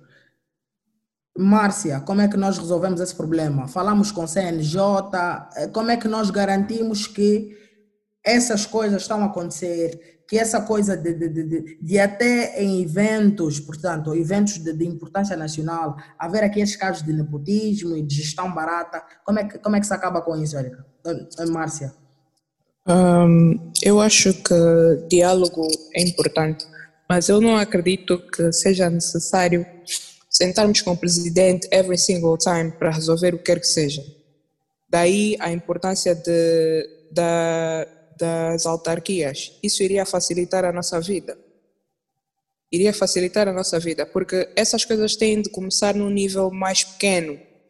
E outra coisa, para isso realmente acontecer, eu acho que precisamos de desenvolver a nossa capacidade de intervenção enquanto jovens. Nós, nas nossas escolas, nós, nas nossas casas, não temos essa liberdade. Eu, por exemplo, quando comecei a falar de política, meu pai e a minha mãe estavam sempre em cima de mim. Não fala política, não fala política. Então existe esse medo institucional. E nós temos que quebrar essa barreira desse medo. Enquanto esse, essa barreira não for quebrada, os jovens vão continuar a ter medo de ir para a rua. Os jovens vão continuar a ter medo de dizer. Tipo, eu ontem vi um post no Twitter que era: os jovens têm que olhar para o presidente como se fosse um pai. Eu discordo disso. Eu discordo totalmente, porque para mim o presidente é um servidor público. E se ele fizer alguma porcaria no exercício da sua, do seu trabalho, eu tenho o direito de o tirar daí. Já o meu pai não, eu tenho que lidar com o meu pai regardless, porque ele é meu pai. Então eu não tenho de ter essa essa figura do presidente como pai da nação, não. Ele é um servidor público e para mim ele está ali para exercer, para exercer o, o, trabalho dele. Se não fizer bem, bye bye, adeus, amigo.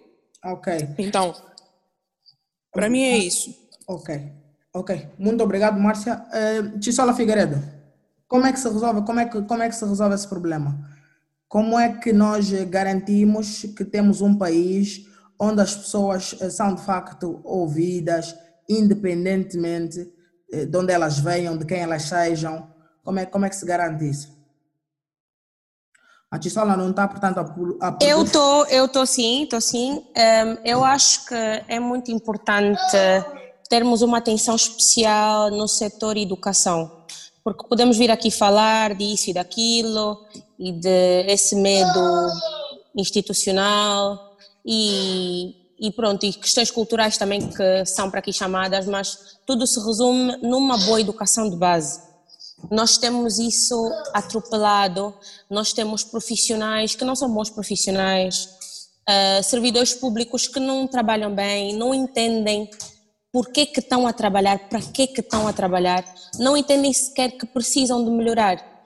Então, eu acho que é importante termos uma atenção especial na educação, porque se se melhorar esse setor, podemos evitar muitos outros problemas. Podemos vir aqui falar de saúde, de, de gestão, está tudo resumido na educação.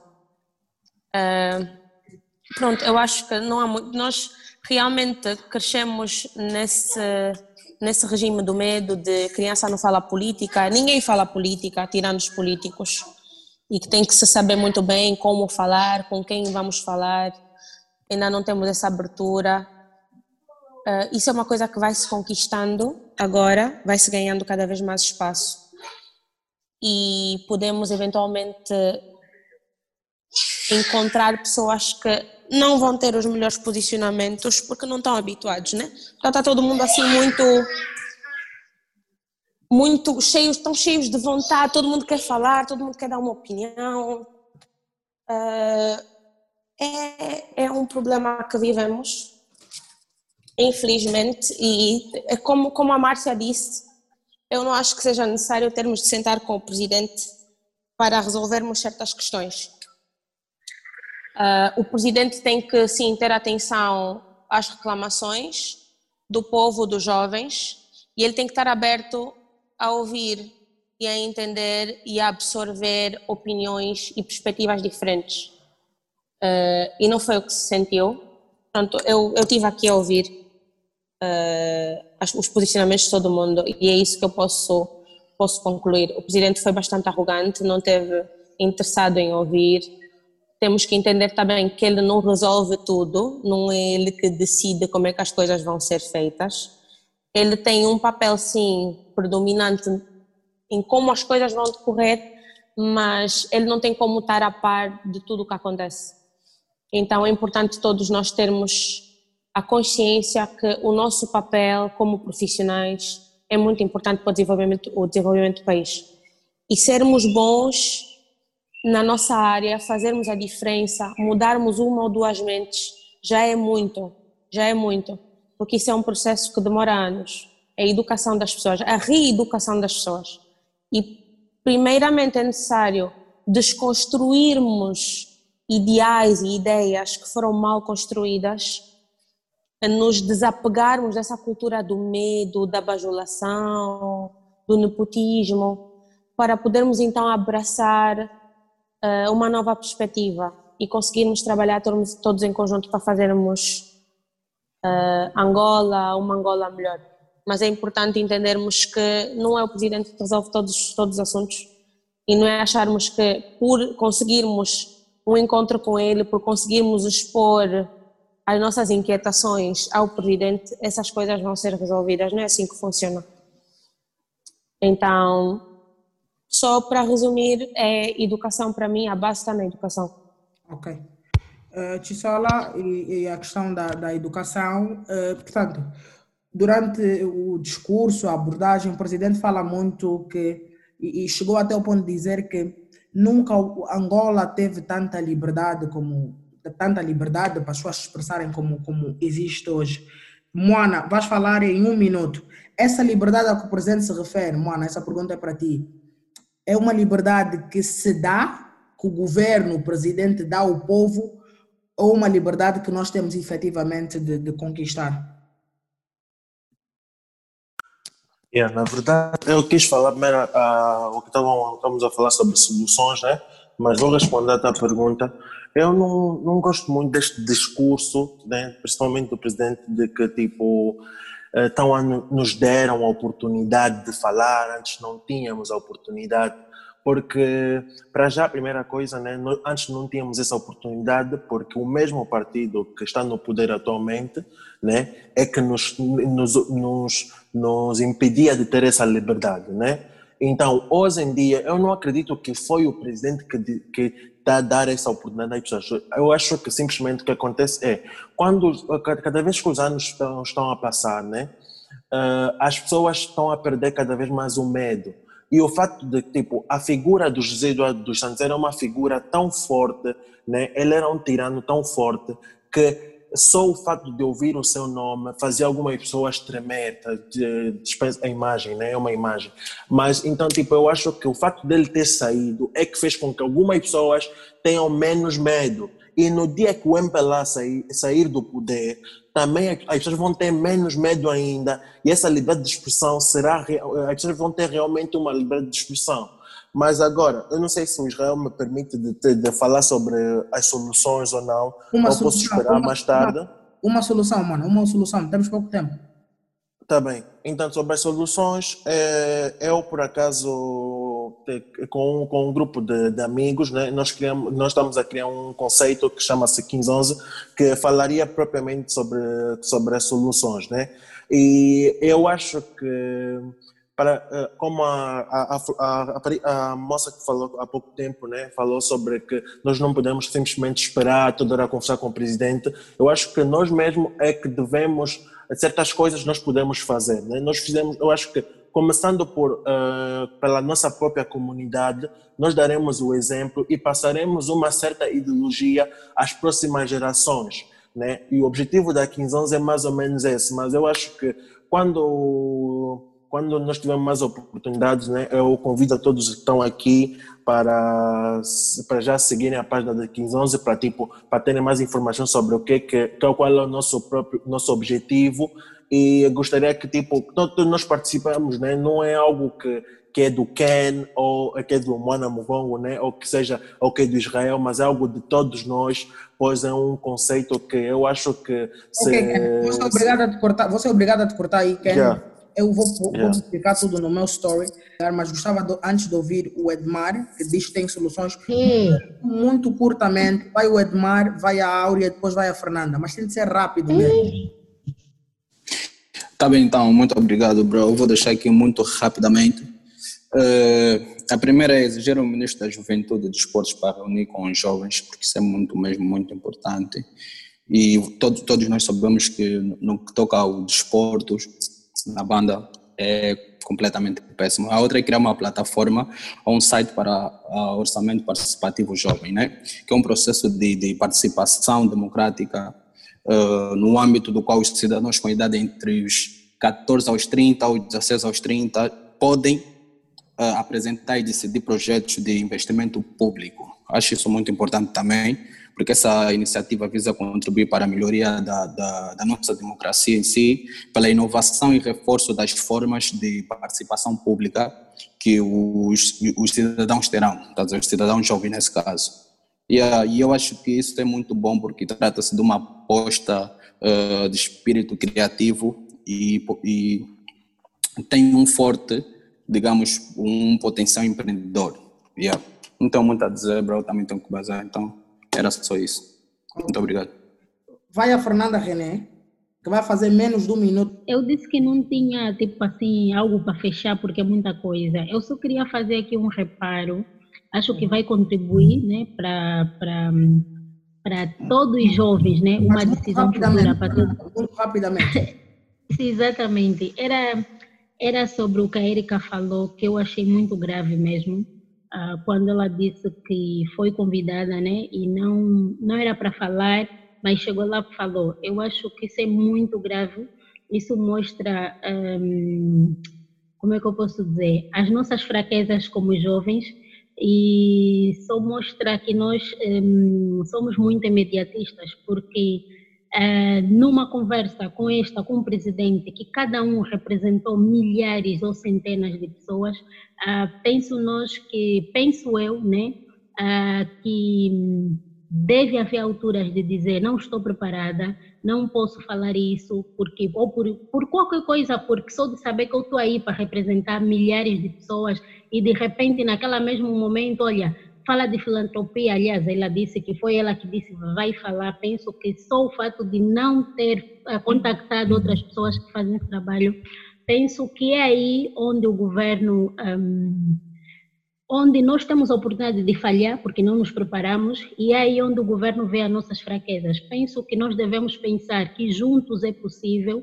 devemos ter uma, uma mente uh, como jovem uh, mais preparada uh, para os desafios, porque temos pressa, irmos para o protagonismo, autopromoção, penso que isso é muito perigoso. E isso é o que o governo olha para nós, juventude. René, René muito obrigado. Eu vou ser, vou, você tá obrigado a, a te parar aí.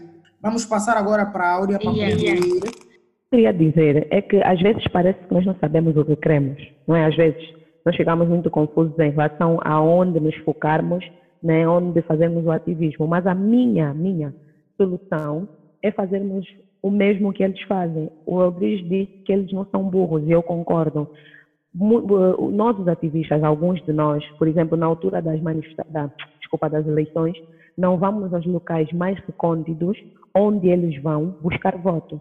Nós podemos fazer o mesmo movimento, só que para é, como é que eu vou dizer, é, falar com as pessoas, ensinar, mostrar de facto como o país está e levá-los a, a, uma forma diferente de pensar, fazer um estudo com essas pessoas, educar essas pessoas, percebem? Porque educação eles não nos vão dar, educação eles não vão melhorar, saúde eles não nos vão dar, porque tudo é, é corrupção, eles querem tirar dinheiro de tudo, querem tirar dividendos de tudo, então nem daqui a 10 anos isso vai melhorar se ela continuar. Obrigado, e isso então, até isso que diz até me levanta aqui uma, uma provocação. Mas, e, e se alguém puder, vai responder. Eu vou, vou, vou, vou, vou mandar essa bola para o Mena. Mas então, quando se fala 2022, vai gostar, o que, é que quer se dizer? Que não se vai votar no MPLA. Mas vai se votar quem então, Mena? Portanto, se não for o MPLA, e temos muita dúvida se vão, se vão mesmo gostar, porque o presidente foi muito, foi muito claro, mas então quem é que vai gostar de facto? No sentido bom da coisa. Quem vai gostar, não sei. Primeiro, aqui é um conjunto de questões e muita coisa. Gostei, estou a gostar muito do, do, das intervenções aqui dos do nossos compatriotas. Estou mesmo, de facto, muito estupefacto com a vontade e o nível de, de, consciência cívica que estamos a conseguir ter aqui. A Áurea falou das coisas que eu gosto, né? para quem me conhece sabe, sou muito politizado. É, já fartei do ativismo, como se diz, fartei do ativismo, decidi ser parte do sistema, estou disposto a isso. E a Áurea falou em sensibilizar, então estamos a falar de articular uma campanha. Angola tem 18 províncias, Angola tem é, 164 municípios e 554 comunas. Pressupõe dizer nós fazemos um acampamento durante dois anos por todas as comunas ou pelo menos todas as províncias, né, se quisermos aqui ser rigorosos. É, pressupõe, pressupõe dizermos nós nos organizarmos e para isso nós temos que nos juntar, como, diz, como estava a dizer a René, nós temos que ter a capacidade de mostrar que conosco foi possível e não fazer conforme aconteceu em 75, se olharmos um bocadinho para o contexto histórico. É, agora, sobre aquilo que o Israel estava aqui a falar, sobre quem vai gostar. Bom, o que, é que acontece nas eleições em Angola para nós não temos uma mudança vertiginosa? Além do MPLA controlar todo o aparelho de Estado, como disse aqui o Mano, que esqueci o nome, ele estava a explicar um bocadinho sobre que o, o, o MPLA controla já está há 45 anos. É, temos pouquíssimo tempo. A minha pergunta é se, portanto, em, em termos irônicos, o MPLA com João Lourenço vai gostar em 2022? Quem é que vai gostar no bom sentido? Portanto, essa é a pergunta que não se cala. Bom, aí é muito, é muito estranho. Estamos todos de acordo que votar, votar, portanto, porque há muita gente que interpreta essa questão do 2022 vai gostar como se fosse, pá, não vou votar. Votar significa... Mas vamos votar quem? É a questão, vamos votar quem?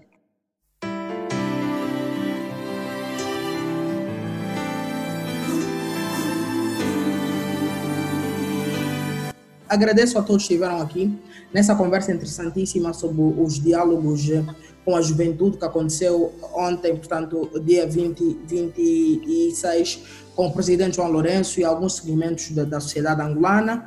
Tivemos aqui num, numa conversa de aproximadamente uma, duas horas a refletir sobre isso, a colher opiniões e, de facto, esperamos que as pessoas que nos estejam a ouvir eh, gostem deste, deste resultado e que possam também partilhar as suas questões, opiniões conosco através dos comentários aqui no Instagram ou no Twitter ou como quiserem. Então a todos muito obrigado por nos ouvirem e aqui termina o, o nosso podcast. Angola tem muitas memórias. Vou falar de um povo que quis, finalmente agora feliz. Vou falar desta terra de glórias. Nossa Angola tem muitas memórias. Vou falar de um povo que quis, finalmente agora feliz.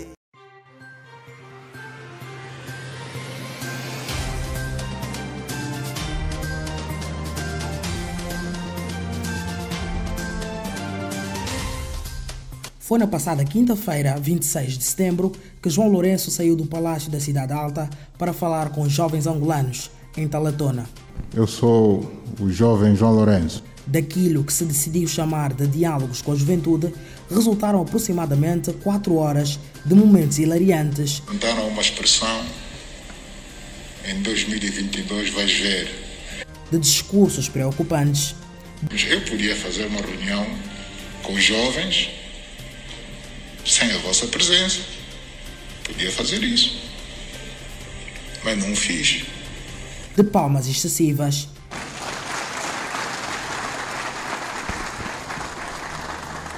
E, sobretudo, de respostas inesperadas.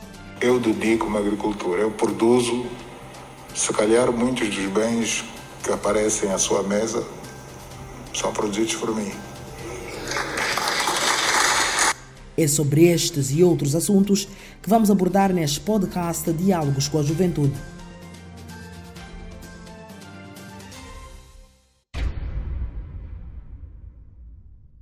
Numa edição que juntou várias vozes jovens, a sociedade angolana ainda continua a restringir muitas mulheres e as problemáticas das mulheres e, continu e continua a não dar espaço. E que promete diálogo, fortes revelações estava mesmo muito desorganizado, muito, extremamente. Eu até só dizia como é que isto é uma coisa com a presidência é, este nível. Isto diz muito de Angola. E muita palavra.